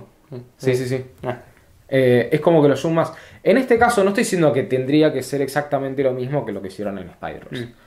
Pero sí siento que, por ejemplo, cuando saquen Spider-Man 3, vamos a tener muchos villanos. Tenemos a Electro por Jamie Foxx, que va a volver. Tenemos a Octopus por eh, Alfredo Molina, que va a volver. Y sabemos que vamos a tener más villanos. Probablemente vuelve Misterio. Capaz eh, vuelve Voltor. que liberen al otro Electro, bueno, no, no era Electro, ¿cómo se llamaba? El que tenía el pulso Joker. Joker, eh, Scorpion, que se mencionó en la primera película, que tenía el tatuaje. Scorpion, sí. Y andás a ver si con esto de los multiversos no cae no cae más. No sé, bueno, igual Venom, O- siendo que lo hacen un antihéroe, capaz lo hacen como Craven, compañero. que va a tener su- creo bueno, que va a tener- Craven. creo que sí, va Craven su va a tener su película. película. Craven va a tener su película. Entonces, como que tenemos muchos villanos. Una idea comercial que no termina siendo una buena historia, sino que dicen, bueno, lo hacemos porque va a vender. Mm. Eh, entre que Spider-Man ya hemos tenido un montón de ejemplos de películas de Spider-Man que muchos villanos, muchas subtramas, muy mala película. Con el agregado de que tenemos poco tiempo, o sea, sale ahora el año que viene y todavía no terminaron la, la postproducción. Que nuevamente todas las grandes productoras fueron cambiando su- sus tiempos de producción. Y eso se entiende porque hay ciertas cosas que tardan menos. Verdad que siguen habiendo procesos creativos. Eh, procesos creativos que se ponen fechas estimadas y demás, pero no lo puedes hacer simplemente en meses un guion de 200 páginas, de Oh, no. 120 páginas. Es complicado. Eh, 200 páginas, un, guion es largo. Eh, 120 páginas. Eh, entonces tenemos un montón de esas cosas. Y por otro lado es como que... O sea, sí, me interesa volver a ver al Spider-Man de Tobey Maguire. Y... No. A, a mí me, a mí me hace ilusión Me de... llama la atención y lo voy a ir a ver, ¿no? A mí me no, hace ilusión pero- ver a los tres juntos, o sea, ya si cómo fueron sus películas, me hace ilusión ver Sí, sí, cuando yo vea digo, pero- la nueva de Batman, ver a todos los Batman, o hasta los que no sean originales por el tema de los, act- los actores. No van a estar todos, seguro, van a estar algunos. Por eso, ver, verlos juntos y en película lo que veíamos en cómics, la verdad que es espectacular. Sí, qué sé yo. O sea, es como que yo siento eso, como que no sé si. Teniendo en cuenta que para mí no va a ser una buena película. Va a ser muy. Para mí va a ser de las peores. La Spider-Man 3. Sí. Para mí va a ser mala. No puedo decir porque no hay ni siquiera tráiler. Pero viendo cómo se vienen manejando las cosas, viendo cómo se vienen manejando las apuradas. Guarden momento. No va a ser una buena película. Y no sé si tengo ganas de volver a ver el Spider-Man de Tobey Maguire, por ejemplo. Que sí, Spider-Man 3 no fue buena. Pero tuvo un buen final y prefiero quedarme con ese final del personaje. Mm. No que sigan continuando la historia. Con el Spider-Man de Andrew, Andrew Garfield no es como que tienen tanto para arriesgar si sacan una película y sale mal. Es como Y que por ahí, más de lo mismo. ¿sabés que pueden? No sé, desde recién se me ocurrió. ¿Viste que en la de Miles Morales, la Sí. animada, En esa, por ejemplo, sí van a salir en teoría. O tenían ganas de que aparezcan en la primera Bueno. y tienen planes de hacerlo en la las segunda. referencias que hay de la película, la trilogía de... Sí. Bueno, lo que decía. Y si viene ese Tobey Maguire como Peter Parker, barra Sí. Spider-Man, como lo hizo el Peter Parker de, eh, de Multiverse.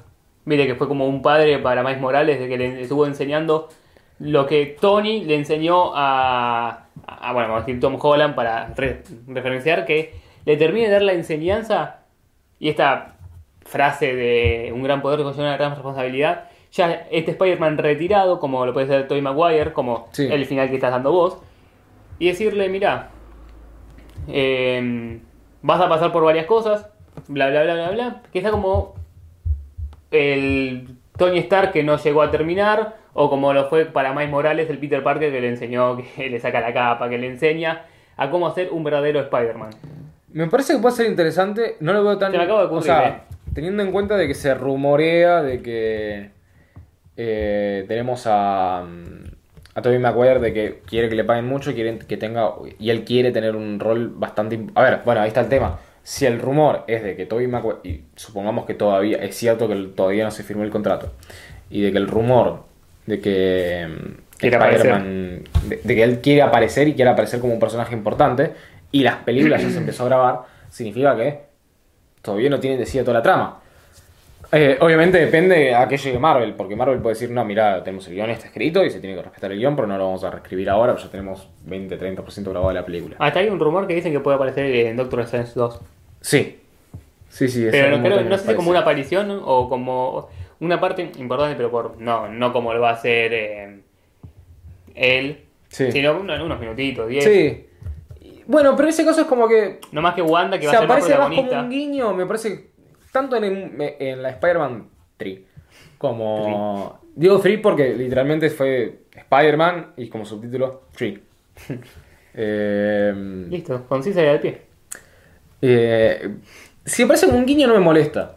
Y mismo, por ejemplo, qué sé yo, tiene la gracia porque Doctor Strange 2 va a ser dirigida por Sam Raimi, pero espero que lo haga bien. Eh, pero qué sé yo, no sé si estoy tan entusiasmado de ver a los tres Spider-Man juntos. ¿Vos?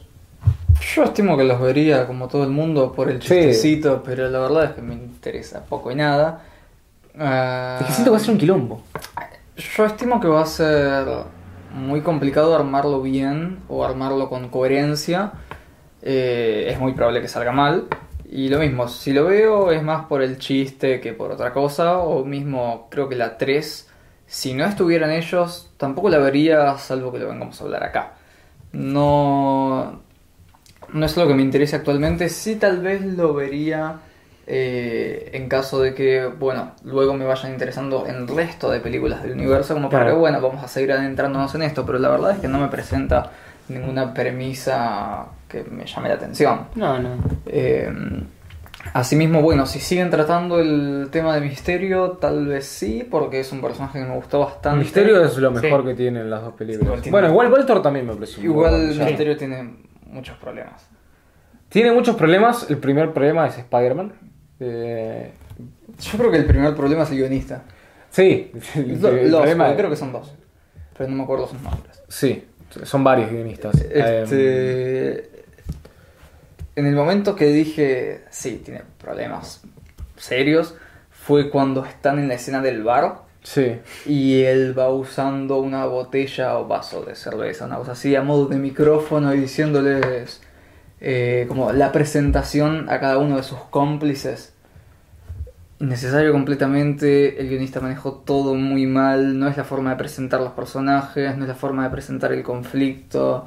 No soy guionista, ya lo dije un montón de veces, pero está este Raro. de una forma no, no, claro, no, es como Mismo también es bastante básico que el origen sea es que hay es que odia a Iron Man. Bueno, Es como muy si hubiera básico. pocos en Es muy básico el origen del personaje y la búsqueda de venganza, pero al mismo tiempo la forma de presentar este, su plan es completamente sosa, porque volvemos al ejemplo que doy siempre con él, que es eh, dos chabones que al principio de la película te explican todo y dicen, che, vos sos mi amigo, ¿no? Sí, ahora estamos filmando un podcast, ¿te diste cuenta? Este es el primer capítulo. su podcast. Sí, porque nos pueden encontrar en Spotify, en Baker, en Anchor y en un montón más, que ahora no me acuerdo el nombre. Google Podcast. Lo tienen ahí en el link. Pero. Búsquenos que lo van a encontrar. Abajo. Eh, no sé, es como que si bien fue repentino para el espectador enterarse de que él era el villano, eh, es una muy mala manera, muy rápida de sacarse de encima del trabajo, de explayar la, la situación con esos personajes y sus orígenes y su relación con Tony Stark. Me parece muy mal este, cómo lo presenta él en el diálogo y al mismo tiempo no me gustó ver esos flashbacks donde vemos a esas personas con Tony Stark o con el padre de Tony Stark. Lo del chabón de, que, que- que dan un guiño a Iron Man 1 me pareció estupidísimo. Viste que uno de los chabones es un chabón que aparece en Iron Man 1, Iron Man 1 que Iron Monger. Sí, que él sí, le dice Stane. que pudo, este, Iron Man pudo hacerlo eh, con En un una- cacho de metal en sí. una cueva y vos no lo podés- Sí, Che, ¿no les parece raro que Iron Man esté involucrado en todos los villanos que aparecen? Como que Sí, siempre- lo que pasa es que no tienen ni ideas. Es que es, muy, es que es Ultron. muy fácil plantear, este, tal me hizo algo. Ahora se publica, entonces vamos, no hay más villanos. vengar. Es algo muy básico y simple para presentar todos los enemigos que uno quiera. Hmm. Pero más allá de eso, me pareció muy interesante el poder del personaje, o va, el poder, sí, Y yo su que tenía- habilidad y al mismo tiempo las escenas en las que hace que Spider-Man flashee me parecieron Sí, bárbaras. son- son excelentes. Más en el final de la visualmente película. son buenísimas. Eh, Pero el personaje es como que. El No sé, es muy todo. escaso y al mismo tiempo no sé si le agregaría 20 minutos más a la película No, o no, 10 no. minutos más, porque ya es larga de per se. Eh, Le quitaría un par de guionistas y le agregaría otros, eso sí. eh, o sea- no sé, yo creo que está bien el momento que escogieron para revelarte quién es este, y por qué hace las cosas, pero lo hacen de una forma tan directa que, como decimos siempre, tratan al público de estúpido. Entonces es como que me sacás de, de onda. No, porque la- al mismo tiempo estás descubriendo. Entonces decís, ah, mirá, era él. Y después Puta. te dicen, sí, acá están todas las cartas que teníamos para Sí, jugar. es verdad. Bueno, Eh, listo, ya está, no tengo más nada que pensar. Ya me explicaste toda la película. Ahora quiero ver cómo lo vence. Sí, o sea, bueno, a ver, hay un tema que, primero, la escena donde, a partir de que revelan el origen del personaje, eh, eh, perdón, el origen del personaje, no, quién es el personaje y sus intenciones, automáticamente siento que la actuación, exceptuando la escena donde lo, lo, lo hace ve- ver cosas raras a Peter, eh, a partir de, de que cuentan el- las intenciones del personaje, Sí. siento que cae mucho. La actuación en general. Sí. Mismo, por ejemplo, la escena donde empieza a, empieza a festejar con, con los compañeros y los cómplices es re boluda. Me- Cuando agarra y le dice, ¿qué? ¿Cometiste un error? Es Nick Fury, no te puedes cometer un error, es el mejor espía del mundo. Se siente como re boludo. Sí. Ah, cuando Pésimo. pierda el dron. Sí. Eh, yo estimo que tenían la idea y es como que cuando iban desarrollándolo dijeron, tipo, no, no llegamos con el tiempo, hay que hacerlo a las chapas. Eh, me parece pésimo el chiste de Nick Fury y el doble tilde. ¿El doble tilde cuál? Que este Nick Fury llama a Tom Holland y Tom Holland le corta. Sí. Entonces yo la vi en latino. Ah, y sí. le dice, me dejaste en visto. Sí, sí. Estúpido. Es como el final de Spider-Man donde se saca una selfie. Estúpido. Ah, la uno, sí. Necesario. Bueno, otra cosa. Porque es como que En esta es película- una forma muy forzada de modernizar eh, los conceptos y las películas. Sí, además- ¿no? Digo, porque además el personaje de Nick Fury era re serio durante. Era de los pocos personajes que se había mantenido serios todas las películas de Marvel. en Hasta la que última. Y en ese era como que de la nada lo hicieron re bueno. Hasta. Capitana Marvel. En Capitana Marvel ya lo habían bajado bastante. Pero es como que en este también lo hacen re boludo, como diciendo. Ah, sí, me había dado cuenta de que, que me estabas mintiendo. Sí. Y es como. Bueno, mismo cuando este este chabón, claro, que le dice eh, Misterio la mentira de por qué están surgiendo otra vez y por qué son más fuertes. El chabón dice, eso fue una mentira. ¿Por qué? ¿Por qué ahora sí y antes no? Si usa las mismas palabras de siempre. Porque te dijeron que tenías Es que, este... es que justamente antes de eso, cuando Spider-Man se está armando el traje, que ya antes habíamos hablado de cómo se armaba el traje, en Happy. Sí, sí, que le dicen lo de la tabla de surf. Pero no. Pero entonces lo podría haber dicho, me va a mentir. No, eso fue una mentira. Y lo confirmó, o sea, que- no sé, no, no sé, no sé, pero Sí, no ya sé. alguien de confianza te dice, che, mirá que este, este es peligroso. Aún así, creo que la adaptación estética de. Antes de ver la película, una de las cosas que más tenía miedo era la, la adaptación estética de, de Misterio. Y creo que hicieron bárbaro. No solo por cómo hace los efectos especiales para. eh, eh, usar. eh, ¿Cómo se llama? Para as- inventar cosas que no están pasando realmente. Mm. Así como también el traje. Era algo muy difícil de adaptar por esas cosas, como pasa con el Duende Verde, que es difícil de- por cómo viene del cómic. Y sin embargo lo hicieron bárbaro. Muy bueno el traje. No solo eso, sino que adaptaron muy bien las cosas que ya, tipo el lenguaje visual que ya venía trayendo Marvel de las anteriores películas. Y por otro lado también pasó lo mismo con Voltor. Voltor, el, el, el- ¿cómo se llama? El, el buitre. El buitre. Está. También es un personaje que es un viejo vestido de verde con alas enormes verdes. Y acá lo hicieron todo mecánico. y también lo manejaron bastante bien. Y, Muy, y actual, aún muy así, actual, muy actual. no solo bastante actual, sino que de todas formas tenía ciertos guiños a los cómics, como por ejemplo la, la campera de, de piloto Sí. con el cuello Sí, ese sí, el cuello de la piel. También haciendo referencia a los cómics y demás, es como que lo hicieron bastante bien estéticamente y el manejo de los poderes. Voltor me parece buen me parece un buen villano en, en Spider-Man Homecoming. Sí, pero también va de la mano con el planteo este de que en una película tiene un interés amoroso, que en la siguiente es otro, que en la siguiente puede ser otro, porque capaz que ponen a Gwen Stacy. Eh, no creo que lo hagan porque ya recién se consolidó la relación con MJ, pero es como que muy descartable todo. Mm. eh. Eh, bueno, y aún así... Aparte, si bien son así los personajes, es como que, siguiendo con el tema de los oportunismos, es como que, ah, justo el villano es el padre de la mina que te gusta. Seguimos con las casualidades. Ah, y su guarida está a 500 kilómetros, pero vive ahí nomás, vive en el barrio. Son de esas casualidades que no sentí que están tan bien argumentadas. Creo que si las plantearían desde un inicio estaría mucho mejor. Sin embargo, la escena del auto es excelente. Si bien, Sí.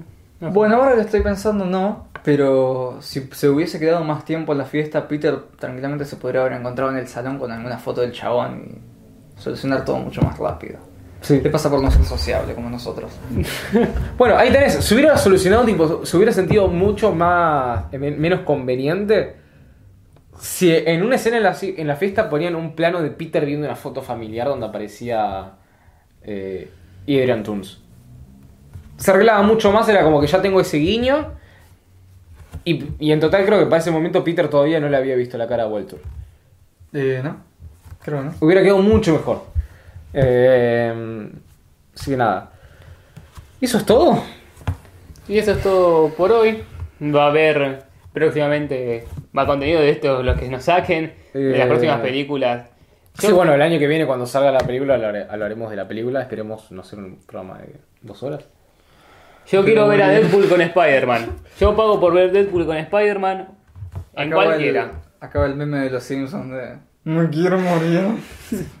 Yo soy el que tiene que editar esto, yo me quiero morir. Eh, Eh, Estamos muy cansados. Sí, creo lo mismo. Deadpool la vería... No sé por qué la vería. a mí no me gusta Deadpool, ¿no? No sé por qué vimos la 2. ¿Por qué fuimos a ver la 2? No sé, pero me pego un tiro después de ver la dos. No, no me gusta. Pero Deadpool. qué buena película, La Deadpool dos y Deadpool basura. 2.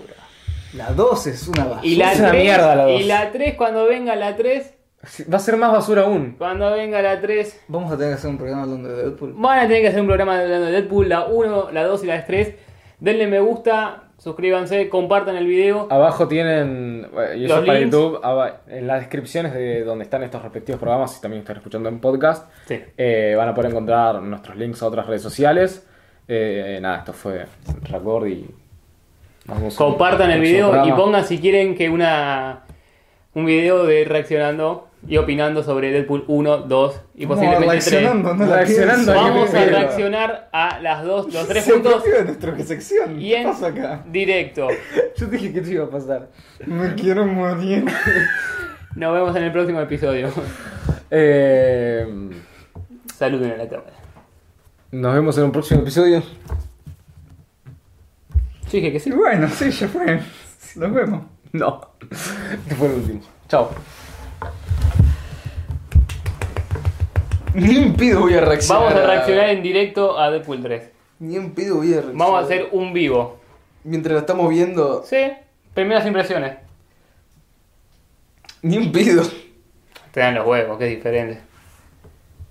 Esos secretos mugrosos que tenés.